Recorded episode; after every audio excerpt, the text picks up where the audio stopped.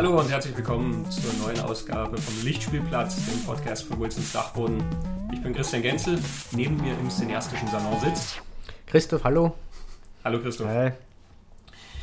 Wir haben es letztes Mal schon angekündigt, wir werden uns heute auf die Spuren des Artus-Mythos begeben. Mhm. Anlässlich eines neuen Films, der gerade in die Kinos kracht und so man den Berichten von Variety glauben mag, auch bald wieder herauskracht. Wie wir finden, unverdientermaßen. Mhm.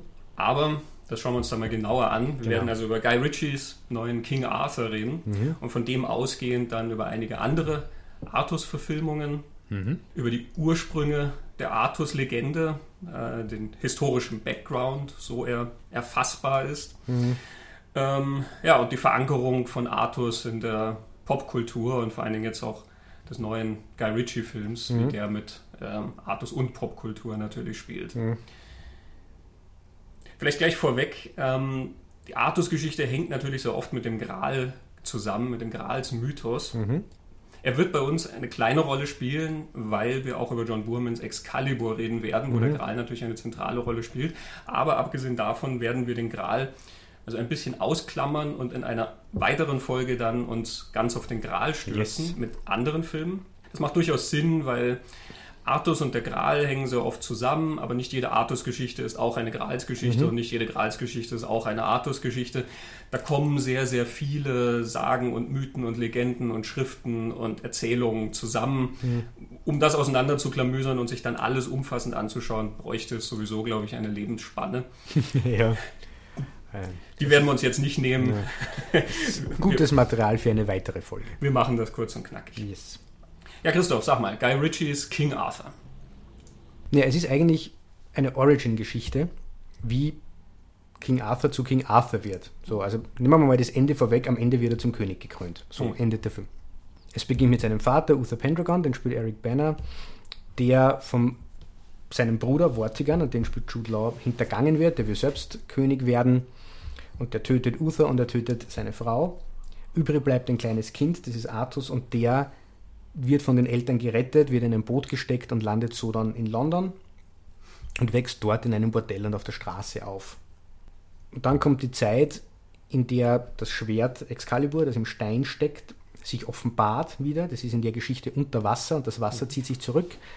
Vortigern, der König ist und ein sehr unbeliebter König, merkt, jetzt ist die Zeit gekommen, wo Artus kommen wird und, und seinen Platz am Thron einzunehmen er karrt dann alle Männer dieses Alters zu diesem Schwert im Stein, alle so dran ziehen und so kommt der Artus dorthin, er zieht das Schwert aus dem Stein und dann hat Vortigern jetzt endlich seinen Widersacher gefunden.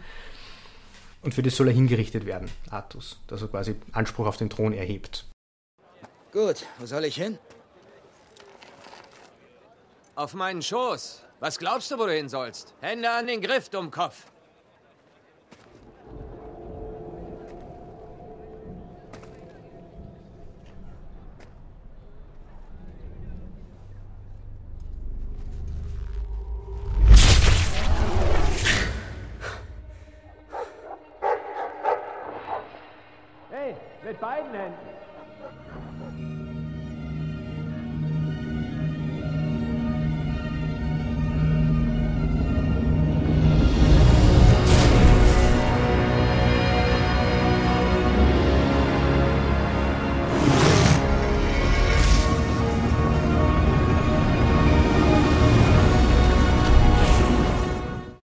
Kriegt aber Unterstützung von so Rebellen, Widerständlern und von Guinevere, einer, einer Hexe, Zauberin, Magierin, die so erdverbunden agiert, die dann auf die Natur Einfluss nehmen kann. Dann laufen eine Zeit lang zwei Geschichten parallel. Das eine sind so Umsturzpläne, die diese Widerständler schmieden. Das andere ist, Artus muss mit der Kraft und der Macht des Schwertes und damit seiner eigenen Verantwortung als König umgehen lernen, muss da Prüfungen bestehen. Und am Ende kommt es wieder zum Zusammentreffen zwischen Vortigern und Artus, zum entscheidenden Kampf wo Vortigern wieder böse, dunkle Mächte anruft, um Kraft zu kriegen. Artus aber schon gelernt hat, mit seiner eigenen Kraft, die er durch Schwert hat, umzugehen. Ja, das endet insofern gut, dass das Artus seinen bösen Onkel besiegt und am Ende König wird. So. Es genau. ist geplant als erster Teil von einer Reihe von Geschichten, mhm. muss man dazu sagen. Also geplant sind offenbar sechs Filme. Man darf jetzt natürlich sich fragen, ob Ähm, die weiteren fünf Folgen werden, ähm, nachdem der Kinostart nicht so toll gelaufen ist, aber warten wir mal ab. Man muss ja nicht gleich das finsterste Szenario an die Wand malen. Oft mhm. sind ja dann irgendwelche ausländischen Märkte oder der Heimkinomarkt ja. oder so noch ähm, ganz entscheidende Faktoren, die da mit reinspielen. Und wann leidet jetzt unsere Folge her, dann werden wahrscheinlich alle ins Kino gehen und Österreich-Markt wird explodieren nach unserem Podcast. Halt. Ja, wir hoffen mal, denn entgegen vieler Kritiken, die man so lesen kann, ist äh, diese Version der Artus-Geschichte durchaus eine sehr lohnenswerte, finde ich. Mhm. Fangen wir mal damit an. Guy Ritchie inszeniert König Artus und ja. das Ganze sieht ja dem Trailer nach aus mhm. ähm, schon na, sehr nach Guy Ritchie-Film aus und der Trailer lügt nicht. Es sieht doch den kompletten Film über wie eine Guy Ritchie-Geschichte aus. ja, genau. Also es gibt sehr viele Elemente, die man aus, aus früheren Guy Ritchie-Filmen kennt, die er da auch wieder macht. Also zum einen die Art und Weise, wie er Action inszeniert. Das sind so sehr stilisierte, super Zeitlupen-Geschichten. Das Ganze fetzt recht, der, der Soundtrack kracht und rockt. Ein anderes Guy Ritchie-Element ist diese Art und Weise, wie er Dialoge aneinander schneidet. Er hat ganz oft so diese, diese Momente, wo in Gesprächen Zukünftiges vorweggenommen wird, ein Plan wird erklärt. Man sieht aber dann den Plan, den der da gerade erzählt, mit dem Voice-Over. Und das macht er da auch, was natürlich in, in so einem Mittelalter-Setting sehr, sehr, sehr speziell wirkt. Er erzeugt da, finde ich, eine Spannung draus, weil er nämlich vorher erklärt, was passieren wird und der Zuschauer sieht es und manchmal ersetzt das den, den Handlungsfortschritt. Das ist dann schon passiert, eben, wenn wir es ja gerade erklärt gekriegt haben. Und manchmal sagt er aber das, was dann wirklich passiert und dann gibt es Abweichungen und durch das entsteht Spannung. Ähm, er hat so ist es Go, es schaut aus wie GoPro-Kamerasequenzen bei so einer Verfolgungsjagd drin. Also visuell ist das auch total modern gehalten. Dieses verzahnte Erzählen ist teilweise aber zurückgreifend auch, wo genau. er am Anfang von diesem Wachmann dann gefragt wird. Also Artus wird dann konfrontiert, was da, da und da passiert ist. Ähm, eine Auseinandersetzung mit Wikingern. Mhm. Ähm, und man schneidet dann immer hin und her zwischen sozusagen diesem Verhör und der Visualisierung dessen, was passiert ist. Und das zieht dann so einen gewissen Humor immer draus, genau. dass in der einen Ebene gesagt wird, und dann habe ich gesagt, Schnitt, und dann siehst du, was auf der anderen äh, erzählt. Und das ist in so einem Tempo gehalten, dass da ein gewisser Witz mhm. und auch eine große Lässigkeit bei rauskommt. Ja. Das ist was, was man sehr von Guy Ritchie kennt. Also genau. gerade diese Sequenz erinnert halt sehr an diese Gauner-Geschichten, die er gemacht ja. hat. Ja. Das ist natürlich so, wenn man auf diese Gauner-Sachen von Guy Ritchie allergisch reagiert, wird man wahrscheinlich auch nicht so glücklich werden. Ähm, ich finde aber, dass er ähm, mittlerweile ja sehr viel, äh, sagen wir mal, er, er, setzt das sehr viel gezielter ein und nicht nur um der Lässigkeit willen, wie das oft früher der Fall war, mhm. ähm, sondern er arbeitet ja hier tatsächlich mit dem, wie Geschichten erzählt und aufgebaut werden und ja, sozusagen welcher Blick auf ein schon vorhandenes Material hier geworfen werden kann bei Sherlock Holmes hat er das ja auch verwendet, aber in dieser Holmes-Figur passte das dann sogar nur viel besser, weil ja Holmes so ein kluger Kopf ist, der, der Dinge vorwegnimmt und so weiter und vorausahnen kann und so. Also so, so schaut das, das dann auch bei King Arthur aus. Mhm. Genau. Ein anderes, finde ich, sehr typisches Guy Ritchie-Element ist einfach das britische, finde ich, die Auseinandersetzung mit seiner, seiner Herkunft und seinem Heimatland. Also ganz, ganz viel seiner Filme geht es um England. Oder, mhm. ja. Also Sherlock Holmes haben wir eine große englische Figur. Mit King Arthur hat man den großen englischen König. Seine Gaunergeschichten, also gerade Lockstock and Two Smoking Barrels und Snatch spielt er in dem englischen Unterschicht Arbeiter, mhm. Arbeitslosenmilieu, zum Beispiel Kleinkriminalität, äh, Milieu, Gaunermilieu. Ähm, ich habe nicht alle Guy Ritchie-Filme gesehen, der mit Madonna Feldmer. Ich glaube, der spielt nicht in England. ähm, was ich gesehen habe, ist The Man from Uncle. Und dort ist zumindest ein bisschen drin, also es ist ein amerikanischer Agent und ein russischer Agent und er spielt hauptsächlich in, in Italien und in Berlin. Ähm, aber so wie Henry Cavill dort diesen CIA-Agenten spielt, das ist schon sehr James Bond und, mhm. und diese, der, der, ganze Film ist, hat sowas von, von diesen James Bond-Geschichten aus den 60er Jahren vor allem. Und also wenn man Guy Ritchie vielleicht einmal einen James Bond inszenieren lässt, würde der unterhaltsam werden, würde ich behaupten. Und wenn man einen ironischen, witzigen, Roger Moorigen James Bond braucht, kann man Henry Cavill casten, das würde auch funktionieren zum Beispiel. ähm, also da ist nur ein bisschen drin. Aber dieses britische, diese Auseinandersetzung mit seinem Land, zieht sich eigentlich durch seine Filmografie ziemlich durch. Ja. Mhm. Ich finde, was ihn mittlerweile auszeichnet, ist, dass er diesen Zynismus der frühen Geschichten mhm. verloren hat. Also Snatch und gerade äh, Bubeldabe König Gras mhm. ähm, hatten halt so eine ja, extrem vordergründige Lässigkeit, die sich halt oft in sowas Herablassendem gegenüber den Figuren geäußert hat, finde ich. Also mhm. ähm, die Gewalt, die dann drin war, war halt dann sehr cool inszeniert und du solltest dann wahrscheinlich so sagen, ha, schau mal, das ist sehr lässig, wie nonchalant, die sich da gegenseitig die Fresse einschlagen und so. Da, da merkt man diese Tarantino-Schule, mhm. finde ich noch, mhm. die da Ende der 90er noch ganz schwer am Wüten war. Ich finde, das hat er mittlerweile nicht mehr so. Die Tarantino-Schule, die am Wüten war. ja, darüber ja, machen wir keinen Podcast äh, über die Filme, die gerne Tarantino sein wollten. Ja. In den 90ern. Ja, stimmt, da sind einige Unfälle passiert, das stimmt. Mittlerweile, denke ich mal, setzt er einfach diese, diese Elemente anders mhm. ein. Und man hat bei den Sherlock Holmes-Geschichten ja auch schon gemerkt, dass er durchaus mit dem Ausgangsmaterial arbeitet. Ja. Also wenn man sich die Interviews dazu anschaut, merkt man ja eine, eine sehr intensive Auseinandersetzung mit dem Ausgangsmaterial, wo teilweise kleine Details, die in den Geschichten auftauchen, dann wirklich auch in mhm. Diese neuen Versionen transferiert wurden und wo auch wirklich geschaut wurde, wie diese Figur sozusagen modernisiert werden kann und trotzdem diese Figur bleibt, Sherlock mhm. Holmes.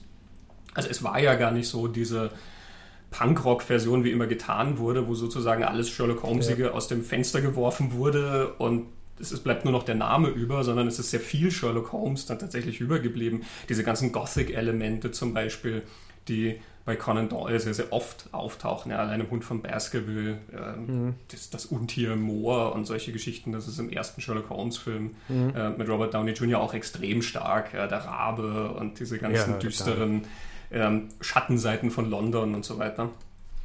Und ich finde, das ist was, was er hier dann auch sehr macht. Es mag nach außen hin den Anschein erwecken, dass er mit König Arthur irgendwie sozusagen Schlitten fährt und einfach irgendwas mhm. draus macht, aber ja. dem ist ja nicht so. Ja. Finde ich gut, dass du das jetzt sagst, sonst hätte ich glaube ich darauf vergessen. Aber ich habe, wie, wie Guy Ritchie damals Sherlock Holmes gemacht hat, ich habe nur gehört, diese Filme kommen und ich habe dann zum ersten Mal Sherlock Holmes Geschichten gelesen. Ich habe die auch nur in so diesen sehr sehr steifen britischen Fernsehverfilmungen kennt, der, der mhm. distinguierte Gentleman, der nur Pfeife raucht. Und wenn man diese Geschichten liest, das ist, da geht schon ziemlich dahin. Und Holmes ist in die Geschichten das gar nicht. Und Watson ist auch nicht dieser pummelige Kaschball in diese Geschichten. Und jetzt ähm, habe ich auch, bevor wir im, im, Kino waren, King Arthur schauen, habe ich auch die Artus-Legende gelesen. Oder zumindest ein Teil davon, weil alles kann man da nicht lesen. Alle Artus-Legenden mm. gelesen. Saubere Vorbereitung. Äh, aber da ist mir dann auch aufgefallen, wie, wie roh und brutal und blutig diese Geschichten sind. Und der neue Guy Ritchie ist roh. Und blutig und da geht es zu. Und diese auch sehr Guy Ritchie-mäßigen Männerfreundschaften, diese ruppigen, rauen Männer, die sich da in so Männergruppen immer zusammenfinden und so, das passt schon zu diesen, gerade zu diesen Anfängen, nur, vielleicht nur bevor das dann diese distinguierte Tafelrunde bei Artus wird, da kriegst du dann schon sowas ritterlich-höfisches vielleicht dann später, aber am Anfang sind es ist dieser Männerhaufen, der einfach aus sie reitet und ihm den Schädel einschlagt. Und ähm, also mir hat das beim Lesen schon so fasziniert, wie, wie, wie brutal diese Geschichten sind. Und der, der neue Arthur ist es auch. Also ich habe auch die Vermutung, dass er sich eigentlich recht intensiv auseinandergesetzt hat mit, mit dem Material. Man merkt es auch an verschiedenen Symboliken, die er verwendet, die in diesem ganzen Artus-Kreis ähm, immer wieder auftauchen, auch in den Grals-Geschichten zum Beispiel. Das ist zwar hier jetzt keine Grals-Geschichte, aber wir wissen ja nicht, was dann vielleicht in den fünf geplanten weiteren Filmen noch auftauchen könnte. Also ich glaube, es sollen ja dann wirklich auch noch Lancelot und so weiter mhm. äh, eingeführt werden. Ähm, also, äh, wenn man sich diese Grals-Geschichten zum Beispiel anschaut, da gibt es vier so zentrale Symbole, die immer auftauchen. Ähm, die, die, konzentrieren sich in dieser Grals-Prozession in der Burg des Fischerkönigs ähm, wo dann das Schwert und der Stein und die Lanze und das Gefäß, also in dem Fall natürlich der Gral, auftauchen. Das zieht sich durch extrem viele Varianten dieser Geschichten und führt dann auch auf diese vier Schätze von Irland zurück. Da gibt es das unbesiegbare Schwert von Nuada und den siegreichen Speer von Luke. Ich bin mir sicher, ich spreche es nicht ganz korrekt aus. In, in, dieser Sprache ist das oft so, dass die. Das ist Gelisch die haben die Buchstaben nicht immer sehr viel mit, mit dem zu tun, was man spricht. ähm, der Stein von Pfahl, der den wahren König ausruft und äh, der niemals leere Kessel von Daga, mhm. äh, von Dagda. Und von dem gibt es dann immer Variationen. Und natürlich Excalibur und der Stein, in dem Excalibur steckt, und nur der rechtmäßige Herrscher mhm. kann dieses Schwert aus dem Stein ziehen, ähm, sind natürlich mit dieser Symbolik verknüpft. Mhm. Ähm, diese Schale, wenn es nicht der Kelch ist, also der Gral, ist das zum Beispiel auch auf die Tafelrunde, die in diesen Geschichten auftaucht. Ähm, die Lanze ähm, taucht dann zum Beispiel in christlichen Versionen auf als diese Speer, mit dem Longinus dann Jesus am Kreuz mhm. gestochen hat, um zu schauen, ob er noch lebt. Ähm, Gibt es aber natürlich auch ganz andere Varianten davon. Und hier bei Guy Ritchie hast du diese vier Symbole tatsächlich in einer Szene auch konzentriert, nämlich es ist diese Traumaszene sozusagen, der Junge, der immer träumt vom Mord an seinen Eltern, mhm. äh, wo also Vortigern seine Eltern umbringt. Er bringt die Mutter mit einem Speer um. Der Vater wirft dann das Schwert in die Luft und kniet sich nieder. Das Schwert sinkt in ihn selber rein und er wird ja zum Stein mhm. dabei. Ähm, und der Junge sitzt in diesem Boot. Ähm, also der rechtmäßige Herrscher ist dann in, in so einem schalenartigen Gefäß gewissermaßen. Ne? Ja, in so einem Korb, glaube ich, dann nur immer ein extra, oder? Weiß ich nicht genau. Aber das ist nicht der einzige, die einzige Szene, in der mit, mit dieser Symbolik gearbeitet wird. Du hast auch oft in diesen Geschichten äh, eine Frauenfigur, die sich so in drei verschiedenen Gesichtern sozusagen offenbart. Das ist die, die Erdmutter aus den keltischen Legenden, die dann als Jungfrau, als Nymphe, als alte Frau oder als Hexe auftaucht. Und hier Vortigern opfert ja dann eine geliebte Person, mhm. diesem Untier, was in diesen im Wasser unter seiner Burg ja. sozusagen lauert. Und die zeigt sich in drei Frauenfiguren. Zwischen diesen Tentakeln sind dann diese mhm. zwei schönen Frauen und diese eine dicke hässliche da drin. Mhm. Auch später seine drei Töchter, die ja, man genau. sieht. Also man sieht wirklich drei Töchter aufgereiht. In den Geschichten taucht dann auch oft noch als anderer Frauentypus eine Blutsverwandte auf, die sehr oft mit einem Motiv der Rache verknüpft ist. Ähm, das ist hier auch wieder der Fall, nämlich eben die Mutter, die von der Lanze durchbohrt wird, mhm. die ja dann diese Rache an Wortigern sozusagen initiiert, ähm, also mhm. als Geschichte initiiert. Da kann man ganz tief eintauchen und ich habe mhm. das Gefühl, dass Guy Ritchie das auch wirklich gemacht hat ähm, ja. und sich nicht nur mit der Geschichte selber sehr auseinandergesetzt hat, die er natürlich modernisiert und ähm, mhm. manches recht frei natürlich interpretiert und anderes dann ähm, mhm. durchaus auf gewissen Versionen von der Geschichte basiert, ähm, sondern eben auch mit dieser Bilderwelt, die damit oft einhergeht. Mhm. Ein, ein anderen Gedanken, den ich, den ich gehabt habe, ist beim, beim Anschauen, oder das war eigentlich ein, ein Effekt im Kino, äh, der Film beginnt mit einem sehr, einem sehr weiten Shot auf einer auf a Burg mit einem Turm, das so in, in, so in so Highlands steht, so schottisch-englische mhm. Highlands. Und dann entsteht oben, im, ganz oben im Turm, beginnt der Feuer zu brennen. Und dann um hinter uns im Kino zwar, sind zwei Frauen gesessen, die sofort Sauron gesagt haben. und, und tatsächlich schaut es ein bisschen so aus wie im Herr der Ringe in der Peter Jackson Verfügung dieses Auge des Sauron da oben am, am Turm da ist.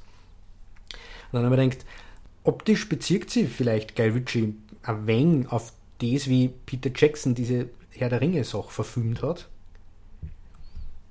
während sie Herr der Ringe und Tolkien ja schon total auf die Artus-Legende bezirkt.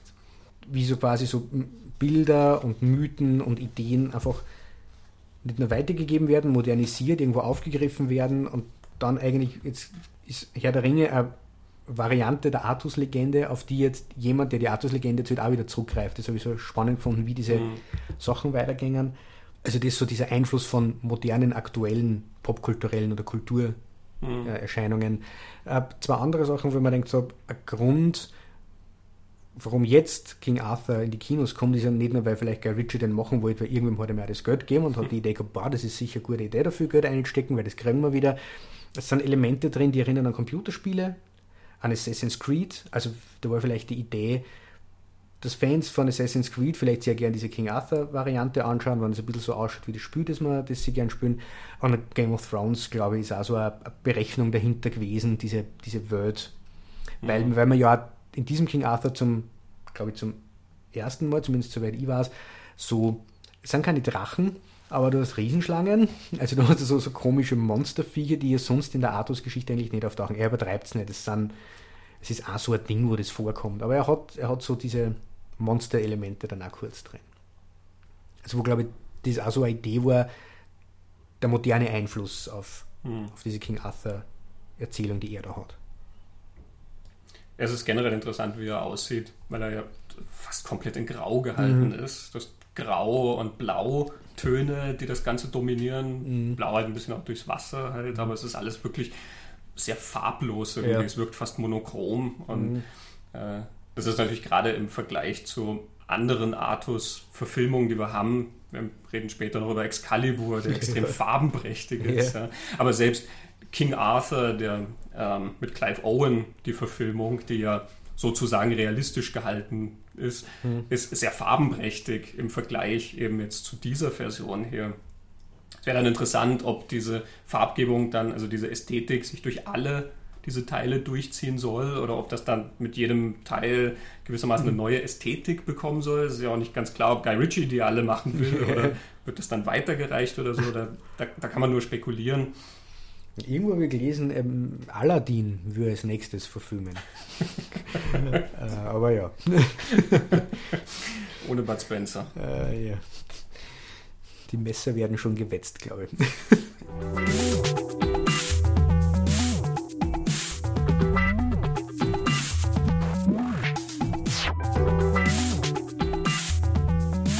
Ja, ist witzig, weil du sagst, dass es die Monster in den mhm. bisherigen Artus-Geschichten nicht gab. Das stimmt nicht ganz so. Äh, tatsächlich in der ersten niedergeschriebenen Artus-Geschichte schon äh, Monster und Untiere auftauchen. Mhm.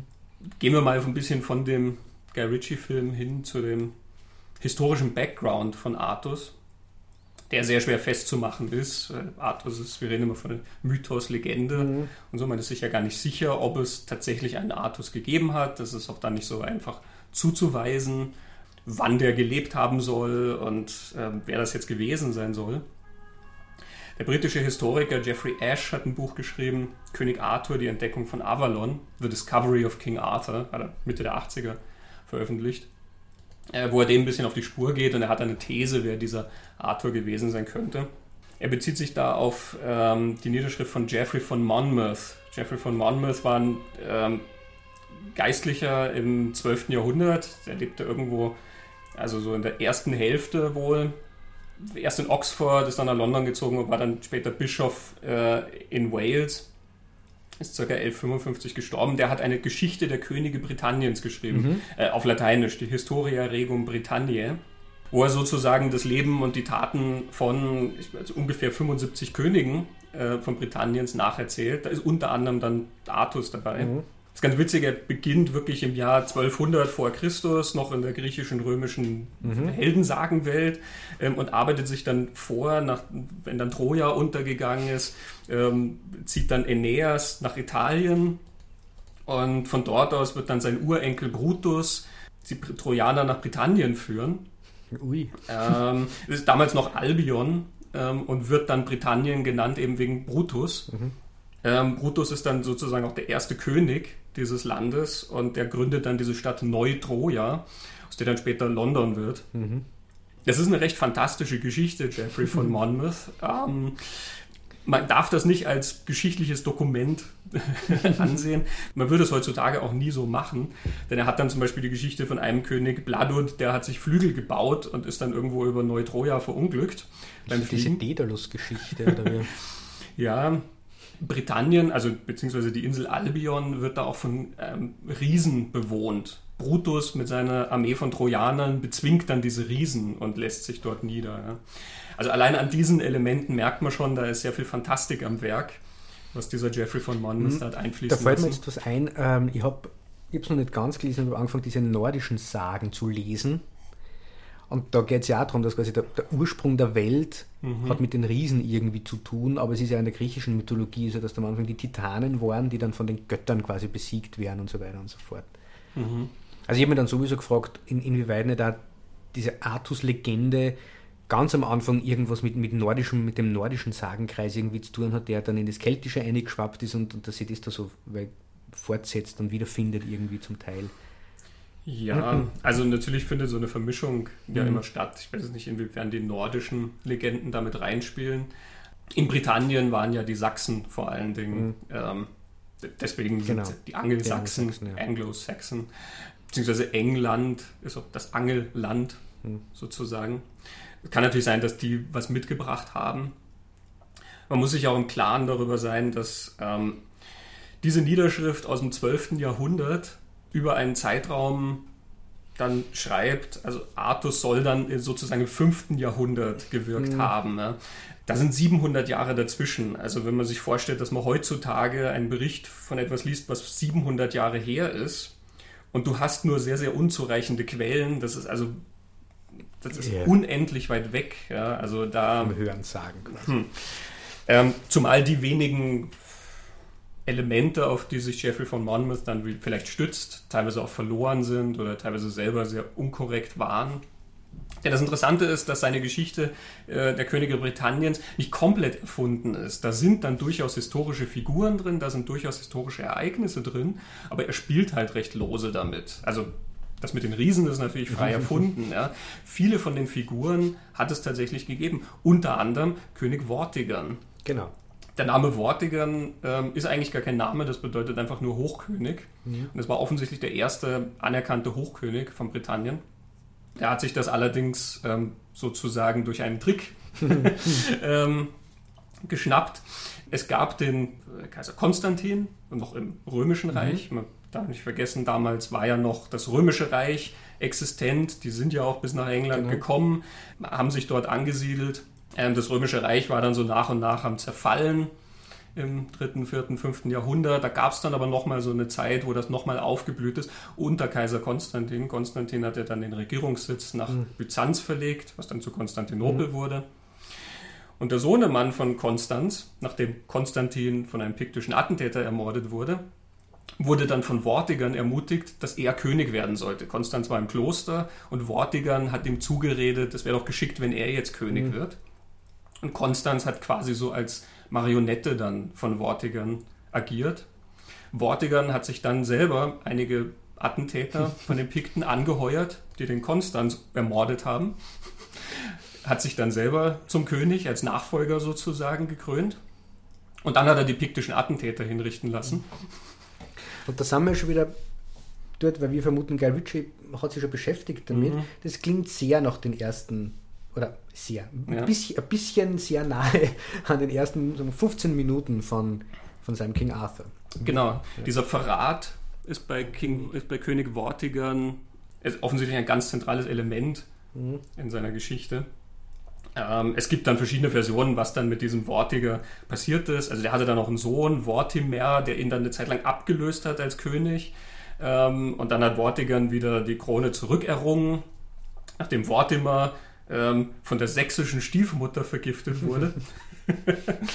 ähm, so oder so, Vortigern ist ähm, sehr in Ungnade gefallen. Also das stimmt, dass er ein sehr unpopulärer König mhm. war. Ähm, es gibt dann einen Bericht, ähm, das ist sehr schön formuliert, nachdem er dann von Ort zu Ort wanderte, bis schließlich sein Herz brach und er würdelos starb.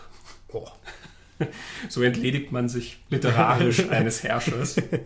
Nämlich würdelos. Die Brüder von Vortigern, Aurelius Ambrosius und Uther, die waren zu dem Zeitpunkt dann schon erwachsen, also das waren auch die Söhne mhm. von Konstantin. Und Aurelius wurde dann der nächste König. Und nachdem der dann auch vergiftet wurde, wurde es Uther. Und Uther ist eben der Vater von, von Artus. Und selbst in dieser Jeffrey von Monmouth Geschichte ist dann schon dieser Trick drin, da taucht dann diese Merlin-Figur auf, dass Uther die Frau von dem Herzog von Cornwall begehrt die Igerna und Merlin hilft ihm dann mit seinem Zaubertrank, dass äh, Uta aussieht wie dieser Herzog. Ja. Deswegen lässt die Frau ihn dann quasi herein und da wird Artus geboren. Ja. Ja, zuerst gezeugt und dann geboren. Ja. also das war damals schon so. Ich, ich, über, ich, überspringe wichtige Teile dieser Geschichte. Die ist ja detailliert, diese Geschichte von Monmouth. Ähm, und spielt auch viel vor diesem Hintergrund eben, dass die Sachsen dort in England eingefallen ist. Vortigern hat dann auch so einen Pakt mit den Sachsen eine Zeit lang gehabt. Der hat die Sachsen tatsächlich hineingelassen, um mit ihnen gegen die Pikten und die mhm. Schotten zu kämpfen. Mhm. Und hat ihnen dann dafür teilweise Land gegeben. Ja. Da spielt also wohl auch dann dieses, dieser Ruf mit rein, dass er als Verräter sozusagen ja. gilt. Ja. Mhm. Das ist die Geschichte, die ich auch gefunden habe, dass Artus so eine Art Feldherr, Anführer von einem Heer oder Heeresteil zumindest war, der vor allem gegen die Sachsen gekämpft hat dann irgendwann. Und, und da dieser, dieser Ruf irgendwie begründet wurde, er ist eigentlich einer, der England verteidigt gegen die Invasoren von außen. Mhm. Das ist ja, glaube ich, das, was dann der King Arthur von Antoine Foucault, wo Clive Owen spielt, er dieses Element aufgreift. Also da reden wir schon noch von so einem römisch-britischen mhm. Kontext, oder in dem Artus da groß wird. Genau, ja. Arthur zeichnet sich dadurch aus, dass er das Land befriedet, indem er die Sachsen zurückdrängt und zerschlägt. Mhm. Ähm, und er unterwirft dann auch die Pikten und die Schotten. und er unterwirft Irland. Ähm, also er eint dann sozusagen das Reich, natürlich mit mhm. Kraft, wie man das halt damals mhm. auch sich so vorgestellt hat. Ja. Er hat auch Island erobert, ähm, das sicherlich eine Heldentat war. Das war mhm. zu der Zeit nämlich unbewohnt. ähm, und unter ihm gab es dann zwölf friedliche Jahre. Das ist diese Zeit, in der dann die Tafelrunde der Legende nach sozusagen angesiedelt ist. Ja.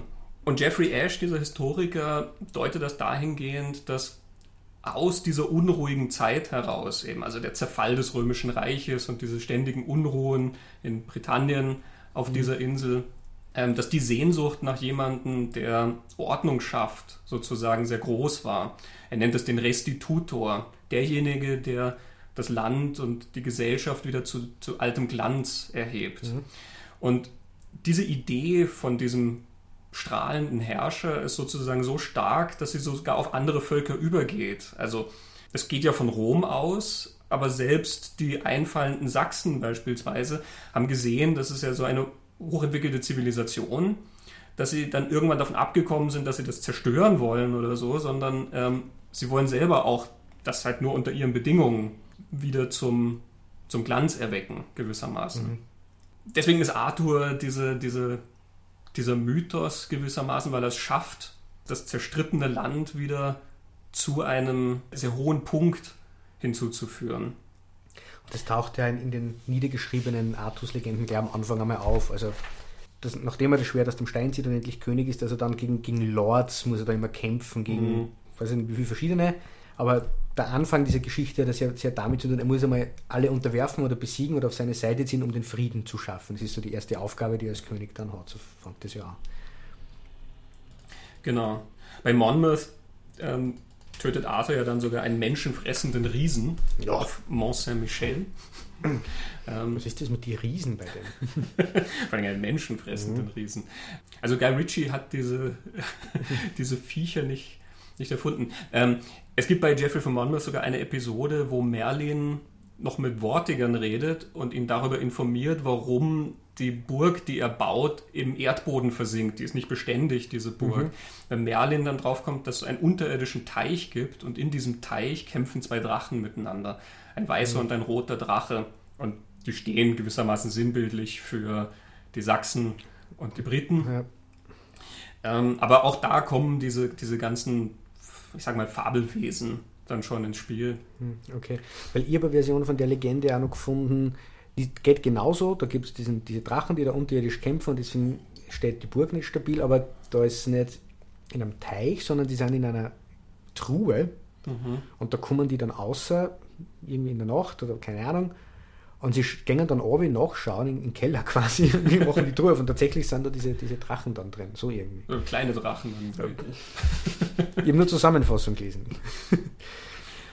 Aber man hat bei Guy Ritchie ja das, dass ähm, äh, Vortigern ja beständig an diesem Turm baut von seiner Burg. Das ist ja im Film so drin. Und irgendwie sagt dann die, die Zauberin, also die Guinevere, Schrägstrich Merlin-Ersatzfigur, hätte ich jetzt einmal gesagt, da führen sie, glaube ich, zwei Figuren zusammen, über das können wir dann noch reden, aber das war so mein Eindruck, die erklärt dann, sobald der Turm fertig ist, hat er seine dunkle Macht gesichert, oder mhm. so irgendwie geht es dann. Mhm. Genau, ja. Laut Jeffrey von Monmouth ist äh, Arthur dann durch einen Verrat auch wieder gestorben. Also er hat eine Zeit lang auch in Gallien gekämpft, er wollte dann bis nach Rom vordringen, weil er, die, an, weil er Anspruch auf die Herrschaft mhm. tatsächlich hatte. Äh, das wird durch recht komplizierte Verbindungen hm. dann geklärt, aber ähm, also er will dort, dort einfallen sozusagen. Und er hätte dann damit wirklich fast ganz Europa ähm, mhm. unter seiner Herrschaft. Ähm, aber Mordred, sein Neffen, den er zu Hause als Stellvertreter eingesetzt hat, der hintergeht ihn. Deswegen muss Arthur zurückkehren und dann kommt es in Cornwall zur letzten großen Schlacht. Mordred stirbt, aber Arthur wird verwundet, tödlich, mhm. äh, und wird dann auf die Insel Avalon gebracht. Mhm. Und das ist auch so ein zentrales Element, was dann in diesen Artus-Geschichten sehr, sehr häufig auftaucht, dass sozusagen sein Ursprung mit etwas Übernatürlichem oder etwas Mythischem verbunden ist und dann auch sein Ende. Also der Ursprung eben mit diesem Trick, den Uta anwendet, um zu Igerne zu kommen mhm. und das Ende, dass er auf diese Insel Avalon geschickt ja. wird, ähm, wo dann sozusagen ungeklärt bleibt, ob er dort geheilt wird oder mhm. was dann dort passiert. Sozusagen der Legende nach würde er ja dort warten, ja. bis er dann wiederkommt, um eben wieder das Volk zu einen. Das mhm. ist ein bisschen diese Barbarossa-Geschichte. Ja, ne? Er kommt dann, um sein Volk in die letzte Schlacht zu führen, mhm. gewissermaßen um jetzt den Kreis zum historischen Arthur noch zu schließen, mhm. also Jeffrey Ash hat dann noch ein paar andere Quellen. Es gibt dann ganz, ganz wenig noch, was man verwerten kann. Es gibt eine Niederschrift von einem Mönch aus dem 6. Jahrhundert, Gildas. Ja, genau. ähm, der hat ein Buch über Untergang und Eroberung Britanniens geschrieben. Das ist aber mehr so ein moralischer Appell als eine tatsächliche brauchbare Geschichte. Aber auch da tauchen einige dieser Elemente auf. Und es gibt die Historia Britonum, die ist aus dem 9. Jahrhundert, so Anfang 9. Jahrhundert. Der hat offenbar einen Mönch namens Nennius geschrieben. Da ist Arthur in so einem kurzen Absatz erwähnt, da werden zwölf siegreiche Schlachten von ihm erwähnt. Ja, genau. In der letzten Schlacht hat er angeblich eigenhändig 960 Männer ähm, ja. ermordet. Ein moderner Actionheld, würde ich sagen, ja. aber ähm, das ist so ein Motiv, was man auch in anderen Heldenschreibungen oft findet. Ja, also das ist in den Tristan-Geschichten auch nicht anders, dass da sich die Leichen stapeln, die, die Treppe hinauf. Ähm, Jeffrey Ash zieht dann aus diesen Quellen, die er hat, den Schluss, dass Arthur ein König namens Riotamus gewesen sein könnte. Es, es gibt verbrieft einen König namens Riotamus, der hat ungefähr 460 bis 470 regiert. Er wird auch in, in einem Schriftstück erwähnt, in einem, in einem, authentischen Brief eben zum Beispiel. Und seine These ist, dass Jeffrey von Monmouth, der ja sehr locker mit der Geschichte umgeht, ihn aber sehr wohl erwähnt, nur halt unter dem Namen Artus. Es war damals zum Beispiel ähm, durchaus gang und gäbe, dass Engländer zwei Namen hatten, einen britischen und einen römischen, mhm. so wie das später in Hongkong zum Beispiel auch war. Du hast einen chinesischen Namen und einen englischen Namen gehabt. Mhm. Ähm, und dass eben Arthur und dieser Riotamus, den es tatsächlich gab, dass das wohl ein und dieselbe Person sei. Riotamus ist tatsächlich nach Gallien und hat dort Kriege geführt. Es fallen dann gewisse Taten und gewisse äh, Eckdaten sozusagen äh, zusammen mit dem, was man so über Artus festnageln kann. Ist jetzt nicht unumstritten, diese These, ähm, aber es klingt zumindest relativ plausibel. Jeffrey Ash arbeitet da noch weiter, dass die Ausgrabungen in Cadwell, ähm, dass da tatsächlich dann Camelot stationiert war. Dort hat man dann tatsächlich auch einen unterirdischen Teich gefunden. Leider ohne Drachen. Die waren in der Truhe, ich sag's dir. Aber die Lage ist natürlich sehr schwierig, vor allen Dingen, weil extrem viele von den nachfolgenden Geschichten, die gefolgt sind, sich immer auf Geoffrey von Monmouth berufen. Also sozusagen immer eine Weiterführung dessen, was ja eh schon zur Legende mhm. geschrieben wurde. Also ein Dokument aus dem 12. Jahrhundert, was sozusagen sieben Jahrhunderte entfernt liegt und irgendwie ist diese Überlieferung zu dem Mann gekommen, ja, und das ist dann sozusagen die Vorlage für so ziemlich alles, was weiterhin folgt. Mhm. Ganz schwierig, da natürlich historisch mhm. mitzuarbeiten. Hast du auch diese Geschichte gefunden, die habe ich gelesen, dass sie schon relativ bald aus diesem historischen Gemenge, diese Fakten, die halt da da waren, aber nicht wirklich aufgezeichnet worden sind oder nur rudimentär, schon sehr bald so ähm, mythische Sachen mischen. Äh, ich habe da so eine Theorie gefunden, dass äh, eine Legende gibt oder äh, eine Vorsehung, keine Ahnung, von einem Bären. Ein Bär, der recht mächtig ist und, und, irgendwas macht und dass ähm, das Wort Arthur irgendwie sie ableitet von der Bezeichnung für einen Bären. Äh, und dann gibt es ja diese Geschichte, dass ein mächtiger großer Mann einen Bären erschlagen hätte und so weiter und so fort aus keltischen Mythen speist ja dann recht schnell diese Erzählung vom historischen Artus vielleicht, der Dinge getan hat, die man in solchen Sagen, Legenden äh, oder auf der Folklore sich erzählt. Das habe ich auch irgendwo gelesen, dass, dass der Name sich von dort her, her speist irgendwie. Was für mich eigentlich Sinn macht, das ist ja nicht so wie heute, dass man Fakten überprüfen kann und, und so Aufzeichnungen gibt, sondern damals ist alles erzählt worden und da war dann auch die Vermischung mit, was ist wirklich und eben, da gibt es Riesen und da, da glaube ich an Engel. Also das, war alles nur durchlässiger, sage ich mal, nicht so leicht abzugrenzen in Erzählungen, was ist denn jetzt wirklich passiert und was gibt es wirklich. Naturwissenschaften waren da nicht so erforscht. Und was ist eigentlich Fantastik? Und dass dann ein Mann, der große Siege vollbringt und man hört das nur irgendwo und der passt dann in eine Legende ein, die, die kommen wird und wie du gesagt hast, diese vier Insignien, diese vier Elemente, die immer wieder auftauchen. Das, also das behauptet der, den ich gelesen habe, das ist so ein Buch, das ist heißt uh, King Arthur von John Matthews und ich glaube, es ist, es ist ein recht dünnes Heft, der, es macht also einen, einen Überblick, historischen Überblick. Ich glaube, es ist zur, zur Verfilmung von, von Anton Fuqua damals erschienen, rund um die Zeit. Der sammelt eben diese, diese Geschichten. Und der sagt, relativ bald ist das schon passiert und deswegen macht das umso schwerer, wie du sagst, das mhm. wirklich Historische von dem zu trennen, was dann gleich mal Mythos war und Legende, weil sich das recht schnell einmal gemischt hat und eben die Aufzeichnungen ja nicht da waren. Es war im Mittelalter auch gang und gäbe, dass man sich auf angebliche frühere Schriftstücke zum Beispiel beruft, die es nie gegeben hat, weil man seine Glaubwürdigkeit untermauern wollte. Also mhm. wenn dann irgendwo steht, das ist aus dem Bericht so und so von vor, weiß nicht wie viel hundert Jahren, heißt das nie, dass es diesen Bericht zwangsläufig gegeben haben muss. Was das die Sache auch zum Beispiel verkompliziert, ähm, ist die Tatsache, dass das damals absolut Usus war, dass du diese Geschichten so erzählst, dass die Leute agieren, wie du es vom Jetzt gewohnt bist. Also wenn mhm. der im 12. Jahrhundert die Artus-Geschichte erzählt, dann verhalten sich die Personen so, wie Menschen im 12. Jahrhundert das tun. Deswegen hast du diese höfischen Rituale und diese, diese Rittergeschichten mhm. und sowas da oft mit drin, die für die damalige Zeit eigentlich überhaupt keine Rolle gespielt hätten. Jeffrey Ash schreibt an einer Stelle sehr nett, also Jeffrey von Monmouth erwähnt irgendwo Normannen in dieser Armee und er sagt, das ist ein Anachronismus, das ist, als wenn du die Geschichte von Jeanne d'Arc mit Texanern erzählst. Wobei, während ich das jetzt so sage, ähm, vielleicht ist es heutzutage gar nicht so unbedingt anders, denn wenn wir wieder auf Guy Ritchie mhm. zurückkommen, ähm, ich glaube, wir erzählen uns immer noch auch historische Geschichten mit Figuren, die mehr an heute ja. erinnern. Vielleicht sind wir ein bisschen genauer von dem, wie sie mhm. sich verhalten oder das, was wir dann als historisch akkurat bezeichnen, wird vielleicht dann mehr Augenmerk drauf gelegt. Manchmal, äh, ob, ob das dann in die Zeitepoche passt oder nicht. Natürlich auch Technologien ja. oder gewisse Verhaltensformen und so. Aber trotzdem, bei Guy Ritchie, die reden so ein bisschen wie Kleinkriminelle halt, ja. aus, ja, eben, aus der heutigen Zeit. Genau. Und auch natürlich in anderen Geschichten äh, passiert das sehr, sehr häufig. Im Fernsehen siehst du immer wieder so Historienfilme, die so ein bisschen aus heutiger Sicht dann erzählt sind, wo zum Beispiel von starken Frauen erzählt wird, ja, die sicherlich gegeben hat, aber wenn du dir anschaust, wie die sich in diesen Filmen dann verhalten, ist das häufig dann mehr so heutiger Feminismus als mhm. damaliger Feminismus. Mhm. Ja, die Art, wie die dann manchmal patzig zurückreden oder so, mhm. ähm, bin ich mir nicht sicher, ob das damals tatsächlich so der Fall war. Mhm ich finde, dass man in, dem, in der Person King Arthur, ich glaube, ich habe noch gar nicht erwähnt, den spielt im, im Guy Ritchie mit Charlie Hunnam, mhm. der im Kino aktuell ja relativ wenig Glück hat, aber im Fernsehen umso mehr.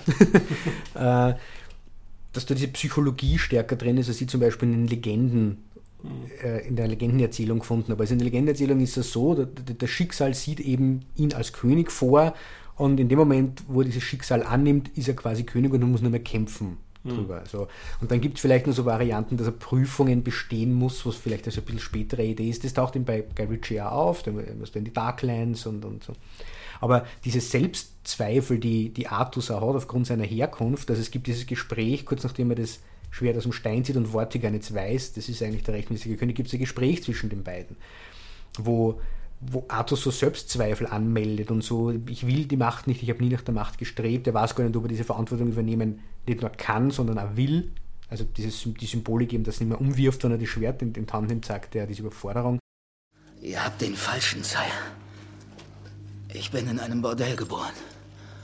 Auf einer Brücke in Londinium. Das Schwert kann nur von Uther Pendragon gezogen werden. Oder seinem direkten Nachfahren. Du hast sie gespürt. Nicht wahr? Die Macht. Sie hat dich matt gesetzt.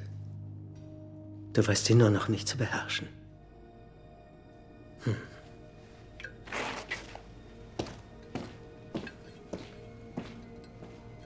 Und was passiert jetzt? Du weißt, was jetzt passiert. Du wirst schnell zur Legende.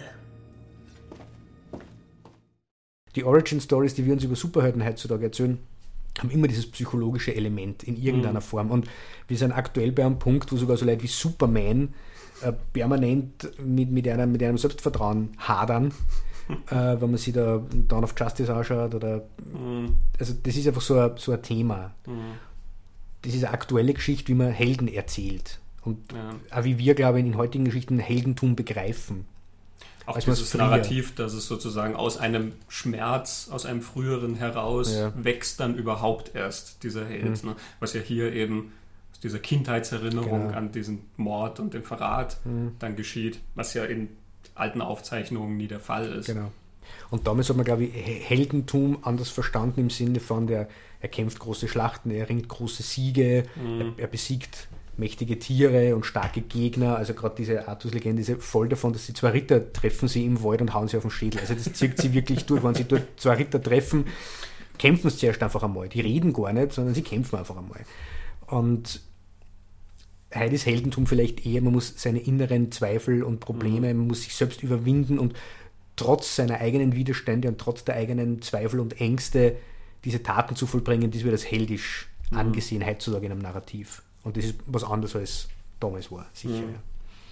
Und wenn man das alles berücksichtigt, ist es eben, finde ich, auch absolut legitim, was Guy Ritchie da macht mhm. mit dieser Artus-Legende und auch überhaupt nicht problematisch mhm. oder äh, irgendwie unangemessen, komisch, unangemessen, eigenartig, ja. nichts davon. Nichts, er ja. arbeitet mit allem, was sozusagen ja. die Legende schon hergibt, arrangiert aber dann diese Elemente neu, mhm. ähm, greift auf die Bilderwelt zurück, die sie anbietet, bringt aber auch eine neue mit. Mhm. Ähm, er erzählt aus heutiger Sicht die Sachen, so wie immer diese Geschichte aus heutiger Sicht erzählt wird, eben wie sie schon damals wurde eigentlich. Mhm. Arthur ist eben ja auch ein Symbol letzten Endes. Also mhm.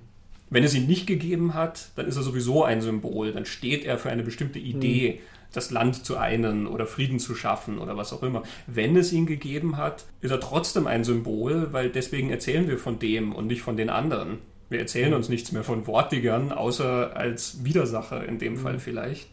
Ähm, und wir erzählen uns auch von vielen anderen Herrschern nichts mehr, die es da gegeben hat, weil sie diese Ideen nicht transportieren. Mhm.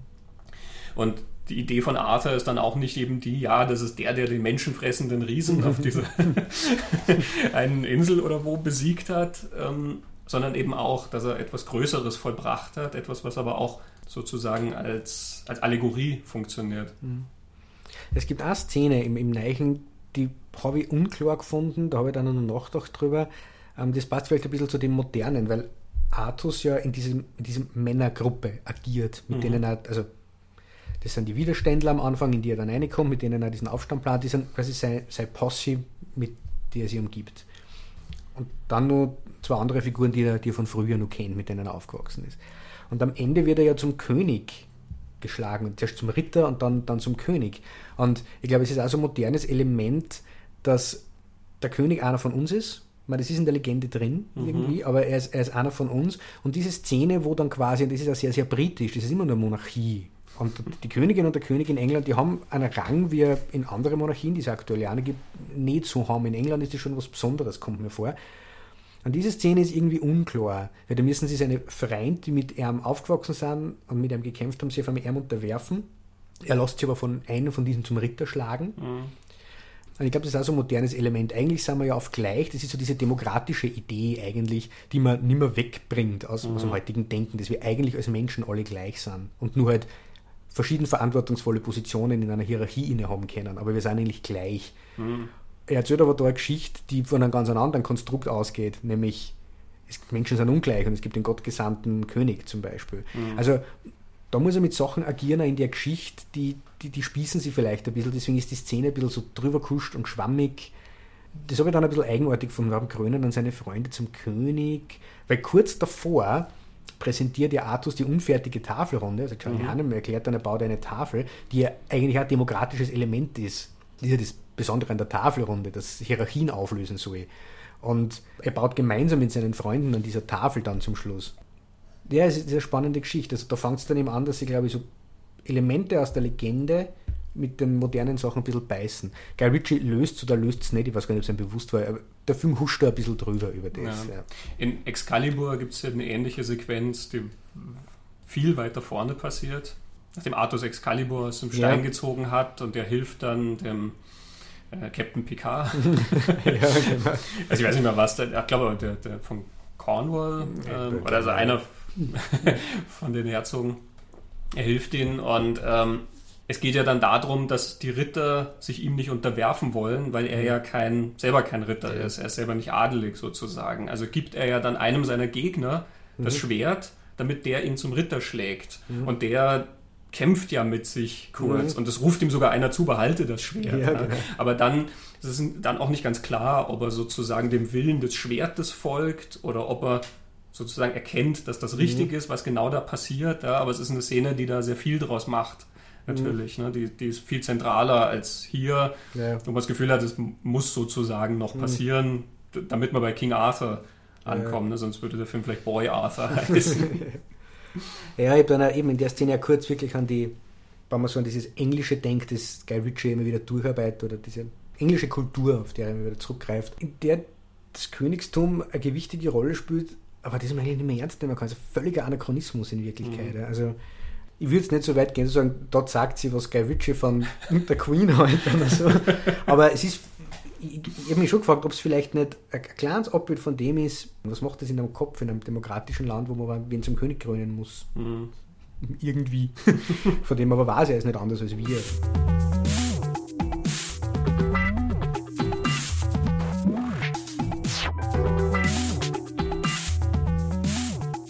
Ja, Excalibur ist er dann im, Ge im Gegensatz zu Guy Ritchie äh, nicht nur bunter, wie du schon gesagt hast, sondern auch einiges dichter.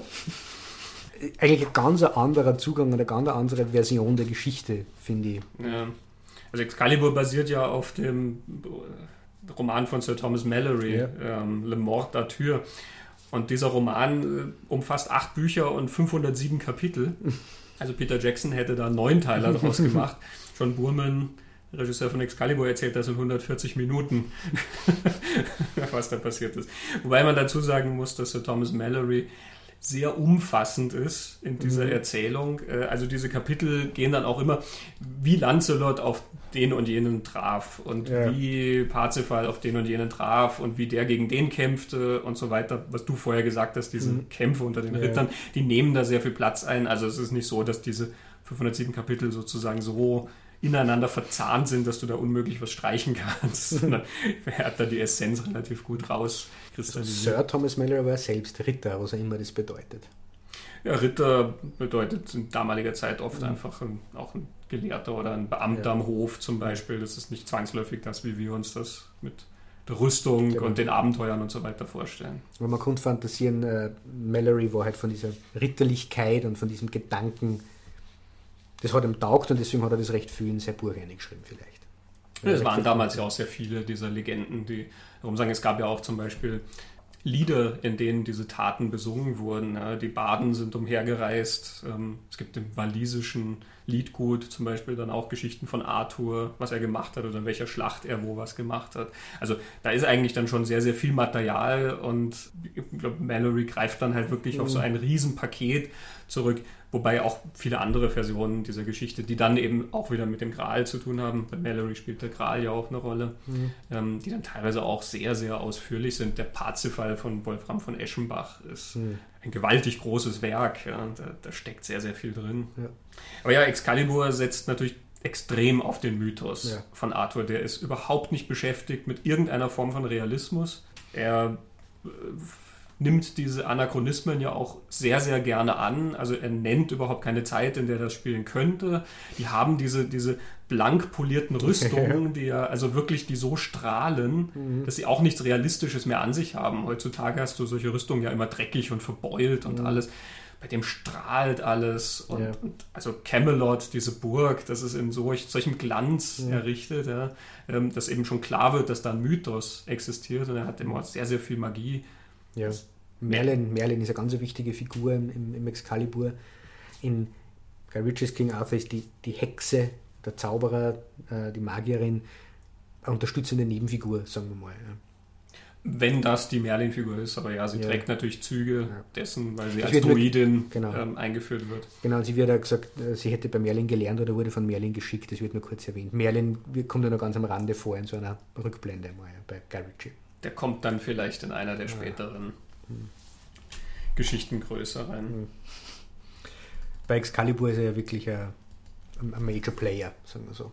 Ja, er ist eigentlich die Erzählerfigur Mhm. dann fast. ja. Ähm, und es ist interessant, weil er ja schon als auch eher als Mythos eingeführt wird. Erst am Anfang diese, diesen Hügel, den du siehst, mit dem, mit dem Licht hinten.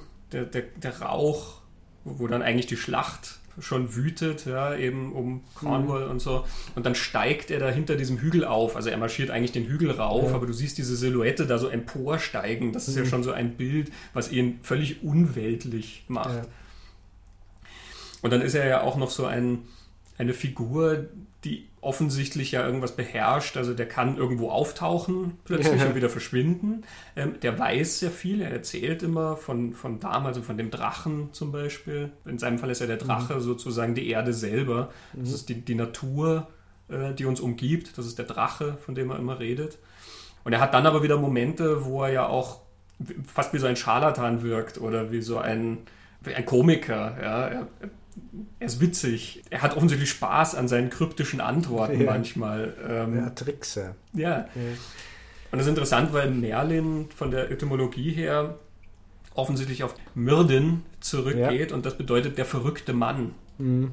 Ich habe die, die Steinbeck-Variante von King Arthur gelesen. Vielleicht überraschend, dass ausgerechnet John Steinbeck über Artus schreibt, aber er hat orientiert an Sir Thomas Mallory, die Artus-Geschichte nacherzählt in, in moderner Form. Also er hat genau das Gleiche gemacht. Er wollte es halt in moderne Zeiten adaptieren, diese Geschichte. Ähm, und er beschreibt Merlin auch so als Trickser, als ein bisschen unglaubwürdigen, nicht ganz vertrauenswürdige Figur, mhm. der, wo man immer das Gefühl hat, der, der kocht sein eigenes Super, man weiß nicht genau, was der tatsächlich vorhat, wie loyal ist er tatsächlich und der sehr starken Einfluss hat. Also das, was er sagt zu den Herrscher oder handelnden mhm. Figuren wird meistens dann auch so gemacht. Ja. Mhm. Und er warnt halt immer auch von der Zukunft. Aber er ist, ein, er ist nicht dieser weise alte Zauberer, wie man vielleicht heute wahrnimmt, oder vielleicht in einer anderen Verfilmung, wir kommen dann vielleicht noch zu die Hexe und der Zauberer, der Disney-Version, ähm, oder diese Gandalf-Figur, mhm. der quasi, also ein Gandalf ist ganz, ganz in einer Linie, würde ich sagen, von ja. Merlin, dieser weise alte Mann, sondern er ist mehr ähm, nicht, ganz, nicht ganz fassbarer Charakter. Ja. Auch sein Ende ist ja so, passt nicht zum weisen alten Mann, der alles checkt, sondern es ist ja die Liebe oder die, die Vernarrtheit der Liebe, die ihn dann in einen Stein einschließt, mehr oder weniger. Ja. ja, genau. Und vorher redet er ja auch noch davon, dass seine Zeit sozusagen gekommen ist, ja. Ja, weil sozusagen die, die Ratio ins Land kehrt und kein Platz mehr ist für die alten Legenden mhm. und für die alten Götter und so weiter. Ja. Ja. Also du hast das Gefühl, auch wenn er nicht da ausgetrickst worden wäre, würde er mhm. irgendwann verschwinden oder so. Also wie du sagst, nicht fassbar. Ja. Das ist ganz witzig im äh, Zusammenhang mit John Burman, weil der ja ein paar Jahre davor diesen Film Zardos gemacht hat. Mhm. Das ist sehr abgefahrene Science-Fiction-Geschichte. und die hat auch so einen sehr merkwürdigen Erzähler. Du hast am Anfang so eine Erzählerfigur, die nur so als fliegender Kopf auf dich zukommt und sozusagen als großer Geschichtenerzähler da eingeführt wird, der alle Fäden in der Hand hält und dann wird er relativ bald erschossen in der Geschichte. Er taucht dann zwar nochmal auf, aber auch da spielt er irgendwie mit diesem e- Element, dass das Narrativ von jemandem gesteuert wird, vielleicht aber auch nicht. Mhm. Ähm, und dass der sozusagen vielleicht Bescheid weiß, aber vielleicht auch überhaupt nicht. Mhm. Das ist wie diese Idee von, von Shakespeare in Hamlet. Ne? Ähm, A tale told by an idiot. Das, das Leben. Mhm. Ja. Ja, ich glaube, bei Excalibur können wir da noch ein bisschen näher drauf eingehen, wenn wir uns mit dem Gral auseinandersetzen, ja. weil da natürlich. Das ist ja dann so die, die hintere, großer hinterer Teil des Films ist dann. Ja. Großer Teil von Excalibur, eine Figur, die nämlich auch bei Gary Ginette vorkommt, ist Lancelot. Mhm. Die Geschichte, also die Liebesgeschichte zwischen Lancelot und Guinevere, also Lancelot, der dem Artus dient, aber sich leider in die Königin, die Frau von Artus, verliebt. Ähm, diese große tragische Liebesgeschichte eigentlich nimmt da einiges an Raum ein.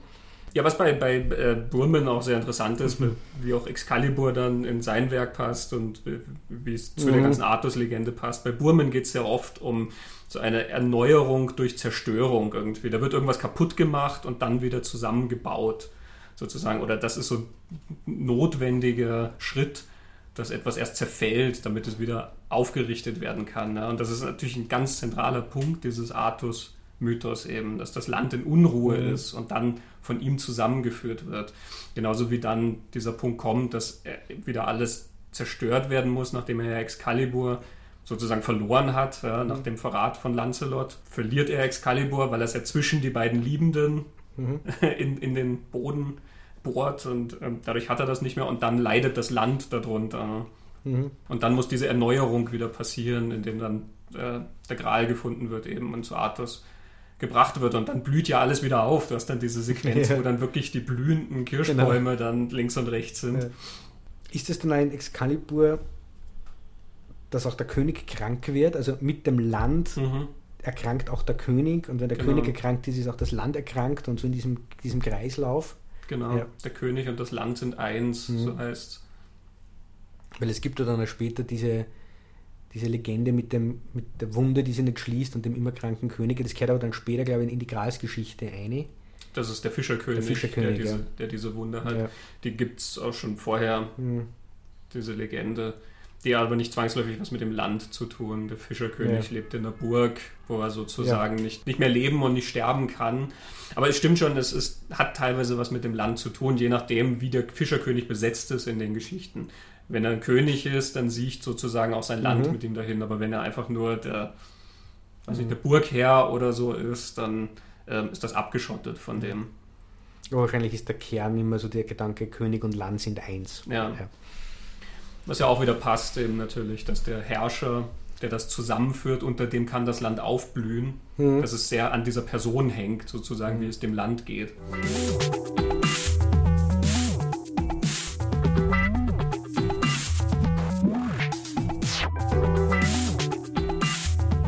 Ja, also wie gesagt, Excalibur können wir dann bei der Grals-Geschichte nochmal mhm. ein bisschen eintauchen, auch in diese Motive, die ich erwähnt hatte, mit den Symbolen, ähm, mhm. Schwert und ähm, auch das Wasser und so weiter, spielt alles ganz große Rolle in Excalibur. Mhm. Ähm, wir haben jetzt auch schon ein paar Mal von Antoine Foucault King Arthur erwähnt. Mhm. Ähm, der ist 2004 rausgekommen und wir haben ja jetzt die ganze Zeit über den historischen Arthur auch ja. geredet. Dieser Film von 2004 unter der Produktion von Jerry Bruckheimer. Bum, bum. Ähm, haftet sich ja so ein bisschen aufs Revers, dass es sozusagen der historische King Arthur ist, mhm. der dort dargestellt wird. Und das Interessante an dem Film ist ja, dass er sozusagen den Mythos wegnehmen will, ähm, aber in dieser Erzählung trotzdem den Mythos exakt bedient. Also es ist ein Film, der halt das, das ganze Übernatürliche und Mystische sozusagen reduziert. Ja? Du hast keine Magie in irgendeiner Form, keine Kreaturen, du hast diese ganzen allegorischen Elemente, dieses Poetische und sowas hast du nicht, sondern es ist sozusagen ein Schlachten, eine Schlachtenerzählung, wie eine Soldatenerzählung letzten mhm. Endes, wie es, weiß nicht, vergleichbare Filme von Ridley Scott sein können. Ähm, aber er verwendet alle diese Figuren des Artus-Mythos. Er hat eine Guinevere, er hat einen Lancelot. Es wird dann zwar diese Dreiecksgeschichte zwischen Artus, Lancelot und Guinevere nicht ausgeführt, aber du hast zumindest bedeutsame Blicke, die Lancelot mhm. und Guinevere austauschen. Und meines Wissens wurde in der früheren Drehbuchfassung das tatsächlich sogar noch vertieft, dass es auch zu diesem mhm. Dreiecksverhältnis kam. Du hast eine Merlin-Figur. Merlin ist hier der Anführer der Pikten. Mhm. Du hast die Tafelrunde, also zumindest hast du so einen runden Tisch, der eingeführt wird. Du hast eigentlich alle diese Elemente, die immer zu diesem Mythos mhm. gehören. Das heißt, sie werden einfach ja nur anders befüllt. Sie werden mhm. quasi realistisch befüllt. Ja? Was natürlich mhm. völlig dran vorbeizieht, weil der Mythos heißt ja nicht, dass es alle diese Elemente genauso gegeben hat. Wir, wir nehmen jetzt mal nur die Magie weg. Ja. Man muss sagen, also dafür, dass der Film sich so sehr als historisch korrekter Artus-Roman geriert, ist er historisch leider überhaupt nicht korrekt. es, es, erscheint ein bisschen eine merkwürdige Kritik zu sein an einer Geschichte, von der wir nicht wissen, was die Geschichte ist, aber der Kontext äh, dessen, also Britannien und der Einfall der Sachsen und die römische Herrschaft dort drin, äh, die ist schon sehr vereinfacht in King Arthur dargestellt. Also da kommen dann die Sachsen beziehungsweise die, die Armee der Sachsen. Und der Stellan Skarsgård ist der Anführer. Mhm. Ähm, er spielt das großartig, nämlich mhm. als Mann, der völlig gelangweilt ist von dem ständigen Erobern. Für den bedeutet das alles nichts mehr. Deswegen bedeuten auch Leben für ihn nichts mehr. Ja? Der, der kann halt einfach seine eigenen Männer auch hinrichten lassen, wenn er will. Und das interessiert ihn einfach gar nicht mehr. Der jubelt dann, nachdem er Artus getroffen hat, weil er gesagt hat, finally, a man worth killing. wo also auch wieder der Mythos reinspielt. Ja? Der mhm. eine Gegner für ihn ja. ist Artus, der, der Mann, der so überhöht sozusagen steht. Und der Sohnemann von Stellan Skarsgård, Til Schweiger. Oh je. Das passt ja zu den Sachsen. Ne? Ja, ähm, Jetzt glaube jetzt hat man gehört, dass ich Til Schweiger nicht besonders schätze. Aber no. Oh, er macht das ganz fein in dem, für Til Schweiger in diesen Actionrollen. Das, das passt schon ganz gut, weil er immer so ein bisschen den, den harten, einfach so vom Zähneknirschen her auch spielt. Ne?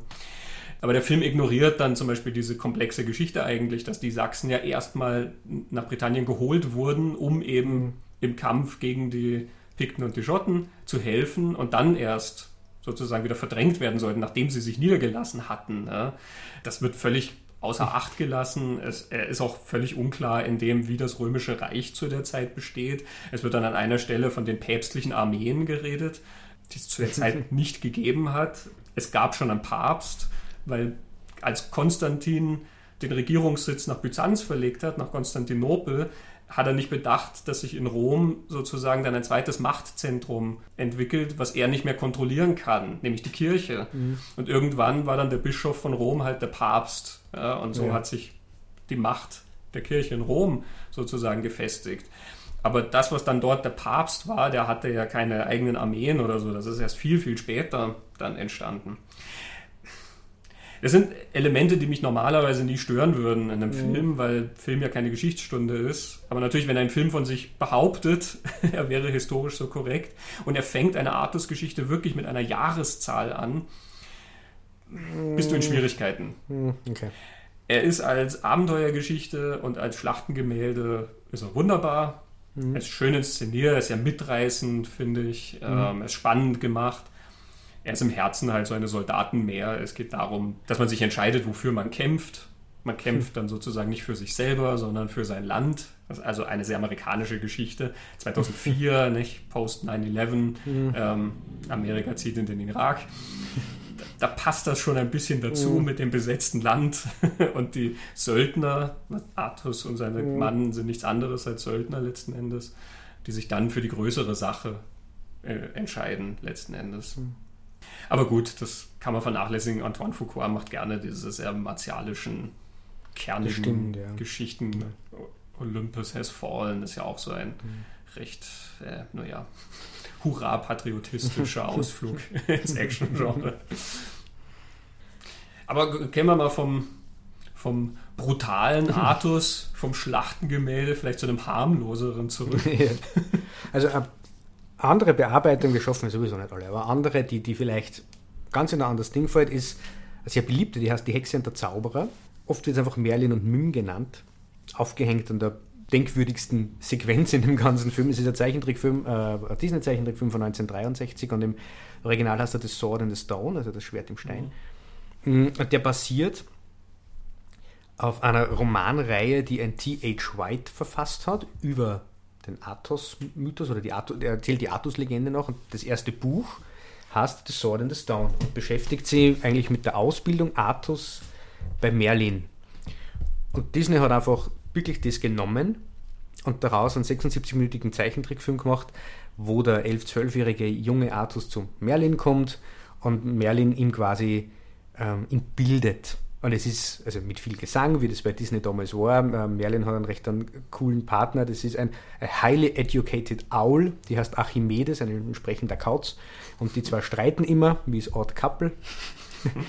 Also für die Zuschauer, für die kindlichen Zuschauer ist Merlin eigentlich der, der sagt, eigne dir deine Bildung an, geh in die Schule, lerne, lerne, lerne, weil dann kannst du dich selbst verwirklichen. Es ist so eine Selbstverwirklichungsgeschichte von diesem Jungen, der eigentlich nur der Gehilfe und Knappe von seinem Stiefbruder Kay oder Sir Kay, wie er dann in den Legenden eigentlich ist, sein soll. Und es ist ja total vereinfacht. Also Artus ist ja in der Geschichte, wird von einem Stiefvater, wo eine Adoption mehr oder weniger lebt, aufgezogen und hat Kay als Bruder, der Ritter sein soll. Und Kay wird in, der Legende dann als ein Mitstreiter von, von Artus.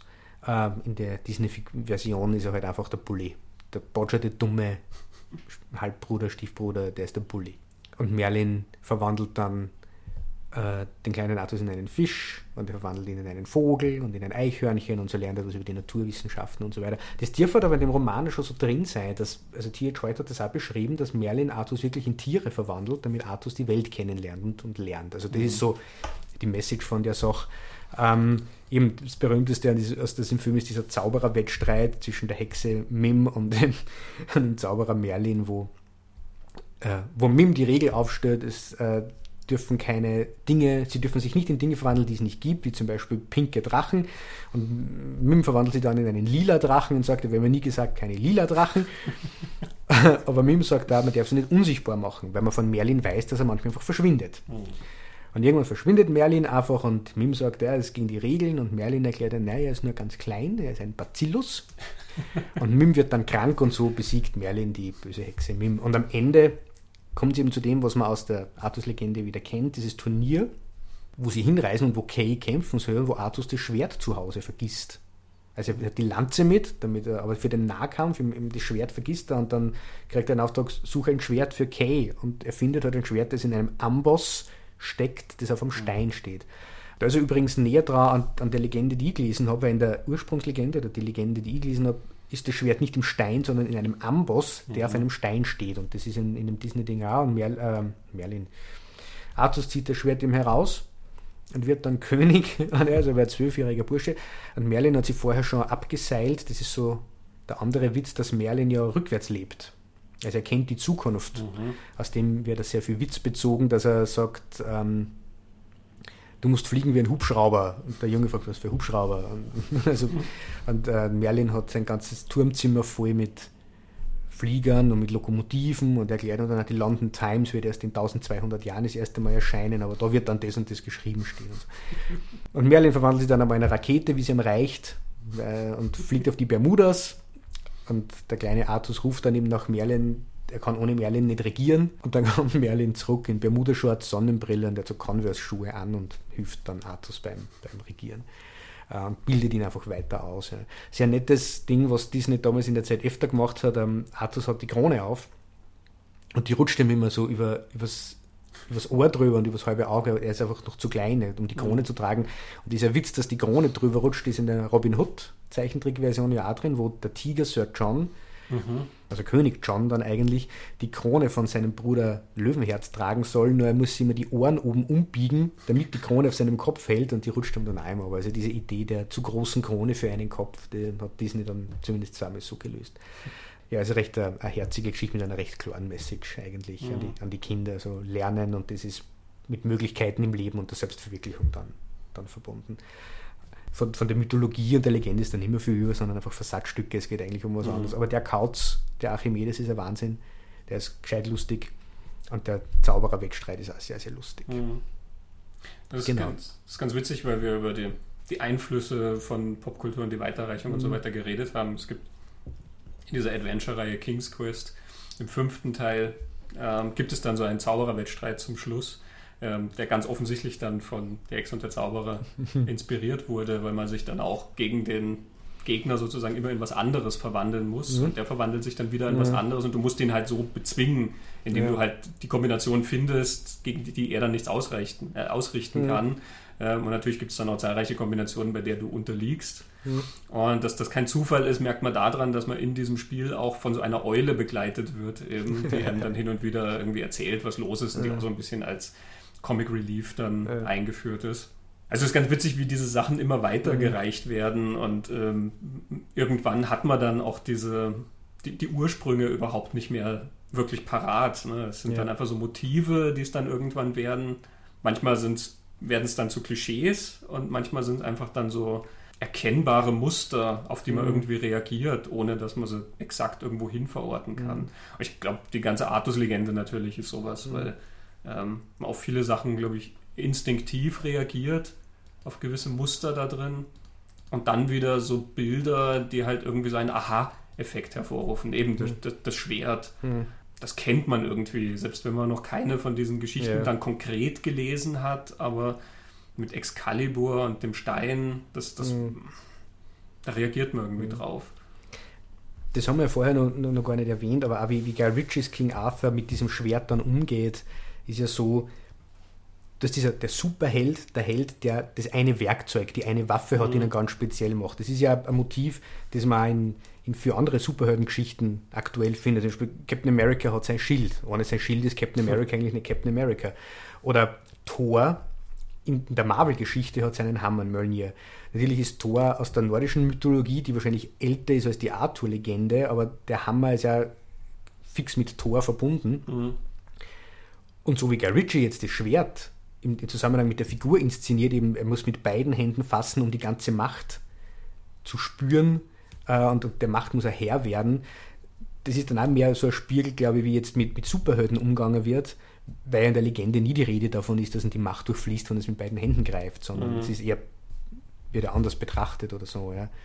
Aber was mir jetzt auch noch, das fällt mir jetzt gerade ein, He-Man, die Masters of the Universe Geschichte mit diesem Zauberschwert, das er dann irgendwie eine Macht hat. Also da sind wir jetzt zwar irgendwo in den Untiefen der 80er Jahre, glaube ich, bei, bei Action-Spielzeug, aber ich glaube, da gibt es also irgendeine Linie führt von der Artus-Legende zu zu He-Man. Zu He-Man, genau. Ja, den habe ich nicht mehr so präsent. Die Macht, von die Macht von Grayskull und, und das Zauberschwert. und so. Ist mir nur jetzt gerade eingefallen. Ja, ich meine, es gibt natürlich in diesen Heldensagen schon immer diese besondere Waffe. Eben Excalibur ist eine davon, mhm. aber eben es gibt dann auch einen bestimmten Speer oder so. Es gibt dann immer so Artefakte, die halt irgendwas ganz Spezielles können oder so. Es gibt dann auch zum Beispiel in manchen Versionen dieser Geschichte gibt es dann das Schwert, mit dem Johannes der Täufer enthauptet wurde und das mhm. blutet zur Mittagszeit oder mhm. so. Ähm, also das ist auch ein Motiv eigentlich, was sich dann immer wieder in Variationen durchzieht, dass es so spezielle Waffen oder so gibt, die dann mit einem bestimmten Ereignis oder einer bestimmten Person zusammenhängen. Mhm. Und ich wage dann einfach zu behaupten, dass die Superheldengeschichten das ja, natürlich aufgegriffen ja. haben und dann halt zu einem bestimmten Muster sozusagen mhm. eingedampft haben letzten Endes. In den Herr der Ringe haben wir schon gehabt, aber Tolkien hat zwei Schwerter in seiner Geschichte. Das eine ist das Schwert, das Aragorn nimmt, das mhm. zerbrochen ist, das er zusammenfügen muss. Und ich glaube, es gibt in der Artus sage ja irgendwo auch so eine Geschichte mit einem zerbrochenen Schwert. Und das andere ist das Schwert, das ähm, Frodo mitkriegt. Mhm. Das leuchtet, wenn Gefahr droht. Das mhm. zeigt ihm ihm an, dass, dass da irgendwie Orks oder Bösewichte irgendwo sind. Also diese, die besondere Waffe hat Tolkien dann da auf, auf zwei Orten sogar irgendwie mhm, okay. verarbeitet. Könnte natürlich mit diesem Stein, der, mit dem Platz der Gefahr zusammenhängen. Den gibt es in manchen von diesen äh, Artus und Grals Geschichten. Da gibt es dann an der Tafelrunde quasi einen Platz, der frei ist und es setzt sich dann ist der einer ganz Platz. Ja. Er setzt sich dann ganz unbedarft hin und dann stürzt er damit das ganze Königreich mhm. ins Unglück oder so. Das hängt natürlich auch wieder mit diesem Stein zusammen, mhm. der mit dem rechtmäßigen Herrscher äh, was zu tun hat. Aber eben, ne? Das ist der Platz, das haben wir dann beim Gral wieder, oder? Das ist doch der Platz, wo sich nur der hinsitzen darf, der auch den, den Gral dann sucht und findet oder irgendwie so. Die Version kennen ja, dann auch wieder. Kommt, kommt immer darauf an, welche Geschichte ja. du liest. Ne? Ganz witzig mit diesem Durchfluten äh, bei Guy Ritchie. Mhm. Ähm, wenn er dieses Schwert dann hernimmt, du hast ja diese erste Sequenz, wo er dann diese zahlreichen Gegner niedermäht und überhaupt nicht weiß, wie ihm geschieht. Da wird ja so ein bisschen Gag dann draus gemacht, weil sie in so einer ausweglosen Situation mhm. sind mhm. ähm, und alle ganz standhaft sagen, na, wir kämpfen sozusagen, wir sind standhaft. Ja, und er kann dann irgendwie alle diese Gegner niedermähen. Da gibt es diese schöne Einstellung von oben, wo du dann halt zahlreiche Körper da liegen siehst. Und später passiert das Ganze dann nochmal kontrollierter. Ja. Und es gibt in diesen keltischen Legenden die Legende von diesem Blutrausch, dass die besten Krieger sozusagen dann in diesen Blutrausch verfallen können, indem sie auf dem Schlachtfeld dann sozusagen wie übermenschliche Kräfte entwickeln können. Du siehst das auch bei Burman in Excalibur. Lancelot verfällt genau. dann in diesen Blutrausch ganz zum Schluss, ja, genau. wo er dann mit diesem mit Bart, Bart völlig irre da rumrennt und wütet. Mhm. Ähm, und selbst der King Arthur von Antoine Fuqua hat das so ein bisschen, dass da die Krieger dann in diesen, in diesen Kampf sozusagen, in, in diese, diesen Zustand verfallen. Mhm. Ähm, auch wieder ganz interessant, dass das hier mhm. aufgegriffen wird, denn das ist ja eigentlich so eine Verbildlichung dieses Zustands irgendwie. Du weißt überhaupt nicht, wie dir geschieht, mhm. aber hinterher hast du alle Gegner ja. gemäht. Ja, genau. er ist dann außer Puste. Charlie Hannem schnauft dann ein bisschen, nachdem er das erledigt hat. Immerhin. Eine moderne Artus-Verfilmung mhm. ähm, habe ich auch noch vorbereitet. Die passt auch dazu, wie wir vorhin gesagt haben dass Artus dann in modernem Blick erzählt mhm. wird, sozusagen. Das ist der erste Ritter. John Connery, Richard Gere, Julia Ormond. Mhm. Das ist diese Artus, Lancelot, Guinevere, Dreiecksgeschichte letzten Endes, die da erzählt wird. Das ist ganz interessant inszeniert ist das von Jerry Zucker. Der ist bekannt durch, die, durch seinen Bruder David Zucker, Jerry Zucker und Jim Abrahams. Das ist mhm. dieses ZAZ-Team, die bekannt wurden durch die nackte Kanone ja, ja. und die unglaubliche Reise in einem verrückten Flugzeug, Kentucky Fried Movie und so. Wobei die nackte Kanone hat dann schon nur noch der David inszeniert, aber zusammen haben sie es entwickelt. Und David Zucker eben hat die nackte Kanone gemacht, Jim Abrams hat Hotshots gemacht und Jerry Zucker hat Ghost gemacht und ja, dann der erste Ritter. Ähm, also der ist in eine andere Richtung gegangen. Der hat dann erst mit Red Race ähm, wieder eine Komödie mhm. gemacht. Leider hat er dann nichts mehr selber inszeniert, aber als Produzent ist er mittlerweile tätig und hat er dann so Sachen wie Fair Game, diesen ähm, Politthriller mit Naomi Watts ja, und John Penn ja. Zum Beispiel äh, auf mhm. der Vita stehen. Also eigentlich ein ganz interessanter Typ. Und er erzählt diesen ersten Ritter halt natürlich als sehr großes Hollywood-Epos. Ja, der ist sehr mainstreamig gemacht, das schaut alles sehr schön aus. Und natürlich Connery und Richard Gere, da hast zwei richtig große Stars dann. Jerry Goldsmith hat diese sehr schwelgerische Musik dazu gemacht und so. Ähm, aber er erzählt eine sehr schöne Geschichte über diese, diese Liebe ähm, und die unterschiedlichen Arten von Liebe sozusagen, weil Guinevere in dieser Geschichte Artus heiratet, weil sie ihn bewundert und weil er mhm. sozusagen das Dorf beschützen kann, aus dem sie kommt. Und er bietet ihr sogar an, sagt er, das, das Dorf würde ich auch beschützen, wenn wir nicht verheiratet sind. Und sie will ihn dann aber trotzdem heiraten, eben mhm. weil sie ihn so bewundert. Und sie liebt Lancelot, aber natürlich auf einer anderen Ebene, so mhm. vom Herz her oder vom Körperlichen her. Und, und in diesem Zwiespalt bewegt sich dieser Film und finde ich, ähm, untersucht das auch recht gut. Es ist in vielen Punkten, an vielen Gesprächen auch drin, eben, was diese Liebe überhaupt bedeutet. Ist das eine gleichwertige Liebe? Auch sozusagen die Liebe zu einem Freund oder die Liebe zu einer Sache und so weiter. Modern wird er vor allen Dingen dann dadurch, dass Arthur auch diese Tafelrunde erklärt ähm, und dann auch dort sozusagen dieses demokratische Prinzip erklärt, mhm. ja, diese Gleichheit, die dann dort herrscht. Ähm, und so wie er das erklärt und wie Artus da sozusagen sich als Herrscher geriert in der Geschichte, das ist letzten Endes, glaube ich, das amerikanische Demokratieverständnis, wie es dort gezeigt mhm. wird. Ja. Also es gibt dann schon einen, der dort agiert, aber er agiert für das Volk. Auf der Tafelrunde ist sozusagen als Inschrift By serving each other we become free. Die Freiheit mhm. entsteht dadurch, dass wir uns gegenseitig dienen. Ja. Mhm. Artus selber versteht sich auch sozusagen als Diener für das Volk oder für die anderen. Mhm. Also natürlich eine extrem moderne ja. Version. Witzigerweise hat der King Arthur von Anton Foucault auch so ein Element drin, dass Artus dort nämlich über die Freiheit redet, dass alle Menschen frei geboren sind. Was auch eine Idee ist, die natürlich nicht aus der damaligen Zeit ist, sondern viel später aus der Aufklärung dann irgendwann kommt. Ja. Aber hier darf er das postulieren, ganz empört, weil andere das nicht so sehen. Ja, freilich. ja, diese Tafelrunde, das finde ich ja spannend, weil ja zwei Prinzipien, warum die Tafel rund ist. Ich habe Bilder gesehen, wo das einfach ein runder Tisch ist und Arthur sitzt auf einem Sessel und rundherum sitzen alle anderen. Das heißt, mhm. du hast zwar das Prinzip, dass keiner dem Rang nachgereiht weiter weg vom König sitzt, weil es bei einer langen Tafel vorher war, sondern quasi alle gemeinsam an einem Tisch sitzen und jeder kann sich anschauen und, und, und so. Genau, es gibt keinen Kopf. Genau, es gibt keinen Kopf. Und das andere, und da habe ich Bilder gesehen in, in dem auch wieder von, von John Matthews, dass das so dargestellt ist, dass die Tafel innen ein Loch hat und König Arthur sitzt im Loch mitten in der Tafel und alle rundherum. Damit sitzt auch niemand weiter weg vom König mhm. als der andere. Und das ist aber ein altes Bild. Mhm. Das ist nichts Modernes, sondern das ist halt aus mittelalterlichen Zeiten oder so. Ähm, also dass da auch schon diese, diese beiden Dinge gemeinsam, das mhm. demokratische Prinzip so gemeinsam sitzen wir da, wir kennen uns alle, es gibt zwar keinen Kopf, aber es gibt immer noch wen, der darf neben dem König sitzen und es gibt wen, der muss 30 Zweite weg vom König sitzen. Uh, und ob das nicht quasi wieder eine Rangreihe herstellt. Mhm. Und dann gibt es welche, die sitzen halt in die Mitte, dass wir das Problem auch nicht haben. Dann hat halt Artus das Problem, dass er eigentlich einen Drehsessel braucht. ähm, aber ja, die, die, die beiden Darstellungen habe ich gefunden. Mhm, mh. Ja, man kann natürlich auch kritisch hinterfragen, ob nicht egal wie sie sitzen, trotzdem eine Hierarchie am Walten ist. Ja. Selbst wenn sie alle exakt auf demselben Punkt hocken würden, ja. gibt es trotzdem einen König und seine Untertanen, aber gut.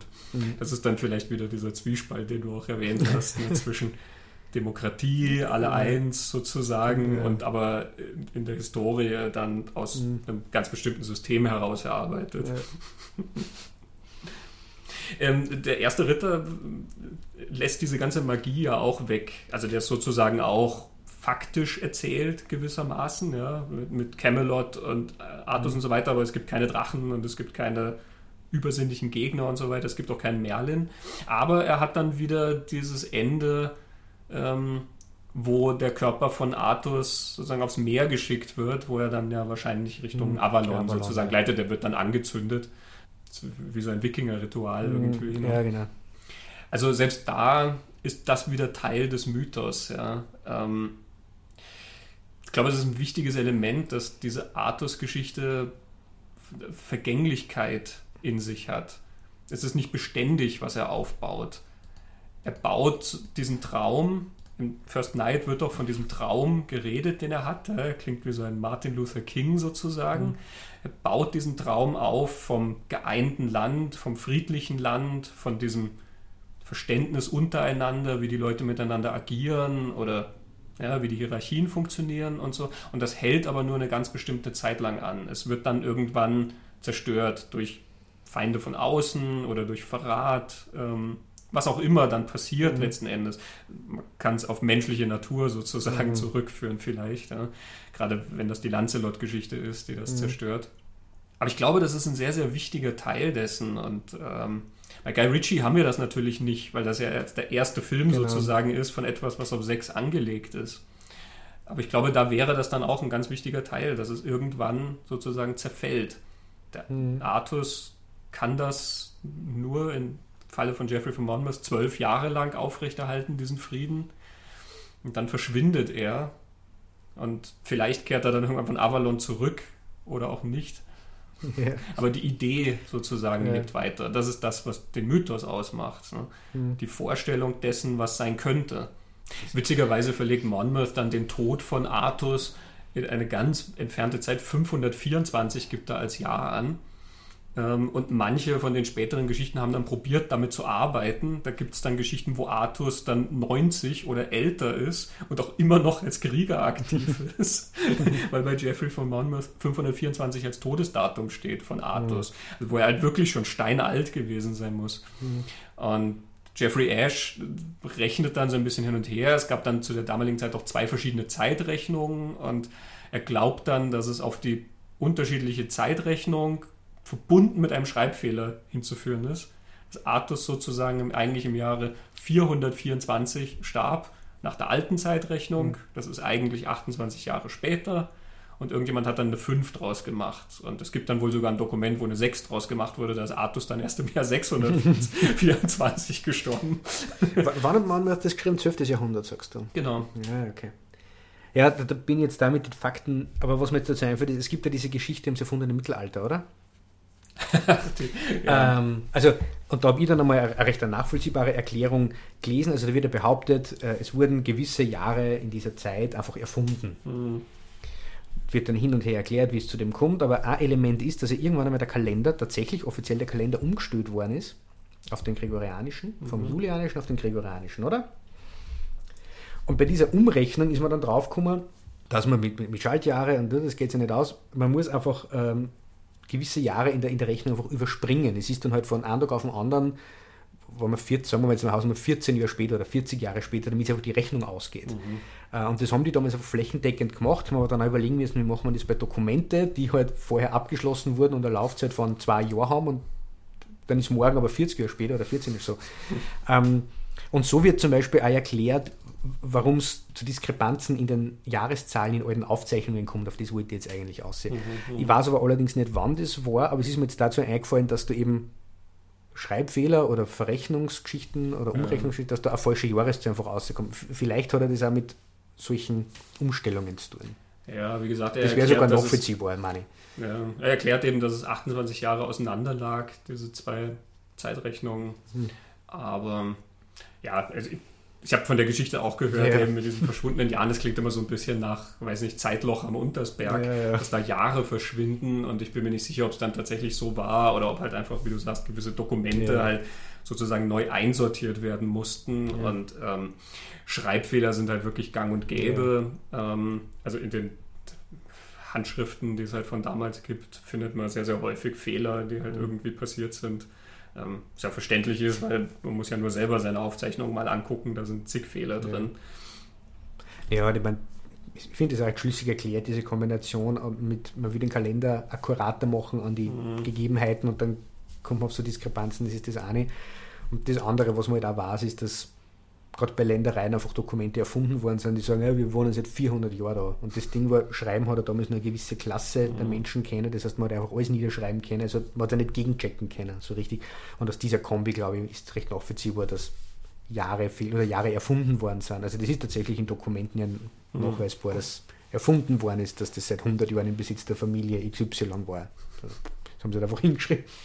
Na ja gut, das wissen wir ja jetzt hier aufgrund mhm. von Jeffrey von Monmouth, dass mhm. das, was als Geschichtsschreibung äh, verkauft wird, nicht immer eine ist. Mhm. Oder nur unter Vorbehalt.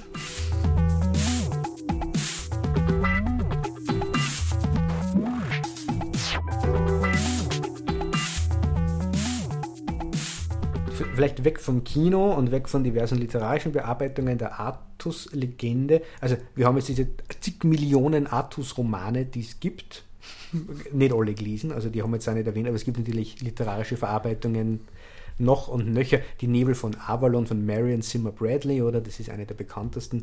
Äh, aber noch und nöcher. Aber. Wir werden, wenn wir den Gral dann behandeln, mhm. noch ein bisschen Artus-Geschichten yeah. auch wieder einfließen lassen, weil der natürlich oft mhm. mit auftaucht, aber nein, genau. ähm, alle Artus-Geschichten auseinanderhalten. Aber es gibt eine Musik, die sich mit den Artus-Legenden beschäftigt. Ich habe gefunden von Crosby, Stills und Nash, von einem ersten Album, Crosby, Stills und Nash. Noch ohne Young. Noch ohne Young. Äh, den Song Guinevere, den hat David Crosby geschrieben. Er greift eben diese Figur der, der Guinevere auf, um quasi eine Liebesgeschichte oder Liebeslied zu schreiben, für wen auch immer. Da gibt es Theorien, dass das eine Frau aus seinem Leben war. Er selbst hat irgendwann einmal gesagt, na, es waren vielleicht sogar mehrere oder so. Ähm, was ich spannend finde, ist aber in der Zeit, Ende der 60er, Anfang der 70er, in dieser Hippie-Flower-Power-Zeit, beziehungsweise das Album ist entstanden, schon wo diese Flower Power Bewegung sich eigentlich schon ins Private zurückgezogen hat. Also gerade dieses Album von Crosby, Stills und Nash wird so als Hippie Backporch Music bezeichnet, weil es so ruhig und runtergefahren ist und so eher so, so introspektiv, während halt in die 60er das ja nur auf die Straßen gegangen ist. Sie ziehen sich da eher zurück und gerade Guinea war jetzt so einen ganz einen verträumten, mystischen Charakter, der Song, ganz eine spannende Melodie. Er darf das einen ganz eigenen Tuning geschrieben haben, die Gitarre. Und er hat ganz viel Garten und Blumen und, und Naturverbindungen, wo er die Frau mit Guinevere vergleicht. Was ich aber spannend finde, ist, dass er auch sagt, äh, diese Frau zeichnet Pentagramme, so wie Guinevere, erklärt er in, in, in dem Song. Und da kommt, glaube ich, wieder das durch, was in dieser, dieser Hippie-Zeit auch so an, an Mystik wieder ausgraben worden ist. Diese erdverbundene keltische Legendenmystik, die, die diese Community oder es gibt ja dann noch ganz andere Auswüchse von diesem, von diesem Bezug auf alte Mythen ja, mhm. in der Zeit, die weniger romantisch, sondern dann eher brutal geworden ist. Aber das hat in dieser Zeit offenbar eine Rolle gespielt, die ja eben Crosby da aufgreift. Ja. Nicht nur der Garten, nicht nur die Blumen und die Harmonie und die Freiheit. Also ich glaube, er, er besingt da eher diese romantische Vorstellung von dieser freien, naturverbundenen Königin. Mhm. Also, und klar geht es darum, die Angebetete mit der Königin überhaupt zu vergleichen. Mhm. Aber das mit den Pentagrammen habe ich dann interessant gefunden, weil da wieder so dieses, die Anderswelt mhm. ja, bei Frauen, also gibt es also die Theorie, warum so gut wie alle Frauen in der Artus-Legende irgendwie mit dieser anderen Welt irgendwie in Kontakt stehen, ob es jetzt Magierinnen sind oder so göttliche Wesen oder so, gibt es genug Theorien, wo das herkommt. Mhm. Bei Guy Ritchie ist ja diese Frau, die da vorkommt, Guinevere, die ja. immer wieder Magierin. Ja. ja, eben, also eine Druidin und die ja. Druiden, das war eine Naturreligion mhm. natürlich. Genau. Also das mit David, David Crosby. Ja, das quasi moderner Minnesang, ne, was er da mhm. macht. Ja, ja, ich glaube, dass es wirklich ein, in den Melodien, es gibt so einen Harmoniegesang, also Crosby, Stills Nash waren ja für diesen dreistimmigen Harmoniegesang mhm. ganz berühmt, ja. den sie übrigens heute nur live genauso bringen, das muss man diese alten Herren lassen, ich habe die live gesehen wo es ganz dezidiert an dieses, diese Melodien und die Harmonien diesen alten Minne-Gesängen vorkommen, kommt in dem Song auch vor. Also er hat sich da mhm. musikalisch an dem angelehnt. Also er hat sich damit beschäftigt. Aber man von David Crosby sonst eher nur weiß, dass er recht viel kokst hat. Ja, das weiß ich auch. Guinevere kenne ich in der Miles Davis-Version. Der mhm. hat davon ein Cover aufgenommen, auch gar nicht weit danach, also 1970 rum. Das auf dem Circle in the Round Album war das mhm. dann drauf, so eine 18-Minuten-Version, mhm. die wirklich in so einem wabernden, fließenden Sound ganz, ganz psychedelisch inszeniert. Das ist auch recht spannend. Mhm. Die Legende zu dieser Miles Davis-Version, da gibt es eine kleine Legende, dass Davis Crosby das vorgespielt hätte und Crosby ist einfach, bevor die 18 Minuten aus waren, schon gegangen und Miles Davis war angefressen. es gibt viel Musik, die sich mit Artus auseinandersetzt. Ne? Es gibt hier von Rick Wakeman uh, The Myths and Legends of King Arthur and the Knights of the Round Table. Mhm. Rick Wakeman war der Yes-Keyboarder von mhm. so Prog-Rock-Band. Und das ist dann so ein Prog-Rock-Epos über die Artus-Legende. Das ist dann auch entsprechend mit Excalibur im Amboss mhm. auf dem Cover und hinten raus ähm, die Hand aus dem See, die das mhm. Schwert sozusagen emporreckt. Ähm, und die Songs gehen dann auch für Arthur und Lady of the Lake, Guinevere, Sir Lancelot of the Black Knight. Also da wird diese Geschichte dann wirklich mhm. einfach musikalisch erzählt. Genau gesehen, viele Metal-Bands haben dann auch ähm, ja, eine Faszination passt. dafür. es gibt von ach, Knödel of Filth, äh, Entschuldigung, Cradle of Filth, gibt äh, so eine Artus-Nummer. Es gibt Bruce Dickinson hat mal eine für ein Soloalbum aufgenommen, mhm. ähm, wo er sich darauf bezieht. Und so, die gibt natürlich reichhaltig her. Ja. Ja. Aber ich glaube, wenn wir so anfangen, es gibt Artus einfach überall. Also mhm. es gibt ihn in Comic-Version und es gibt ihn als Computerspiel. Es gibt dieses schöne Sierra-Game, äh, Conquests of Camelot. Mhm ähm, wo man als Artus den Gral finden muss. Ist natürlich ja. ganz nett, weil ja in dieser Geschichte immer so Prüfungen drin sind und ja. vom Spielprinzip her passt das dann irgendwie, ja. dass man sozusagen Prüfungen bestehen muss. Ich war, bin leider nie sehr weit gekommen. Ich bin dann irgendwo bei Glastonbury Tor hängen geblieben, wo ein irrer Mönch herumläuft und ich bin dann nicht mehr weggekommen von Glastonbury Tor. Aber vielleicht setze ich mich irgendwann nochmal ran, damit endlich der Gral gefunden werden kann und Artus das Reich wieder äh, heilen kann. ähm, aber eben, also es gibt es in, mhm. in allen verschiedenen Auswüchsen und das ist dann wieder sehr faszinierend, dass eine Legende, die irgendwo im wahrscheinlich 5. Jahrhundert fußt ähm, und irgendwo im 12. Jahrhundert dann ihre Niederschriften erfährt, heutzutage immer noch so lebendig ist und heutzutage immer noch auch neue Aspekte irgendwie hervorrufen kann. Also wie wir gesehen haben an vielen dieser modernen Erzählungen, sie werden verwoben mit Elementen, die wir aus der heutigen Zeit mhm. kennen, mhm. wie jetzt bei Guy Ritchie, oder sie werden verwendet, um eben heutige Ideen zu transportieren, um zu transportieren, wie, wie wir unser Demokratieverständnis ausdrücken. Und das ist vielleicht dann auch der Grund, warum das so, ja, sich so festgesetzt hat, warum diese Legende und dieser Mythos auch immer noch weiterlebt. Ja, ich denke, wir suchen ja den Gral, um das Land zu heilen. Hm? Aber in einer nächsten Folge. Ja, also Gral beschäftigen wir uns ein andermal noch hm. mit. Da tauchen wir dann auch nochmal ganz tief ein. da wird es dann nur mal witziger.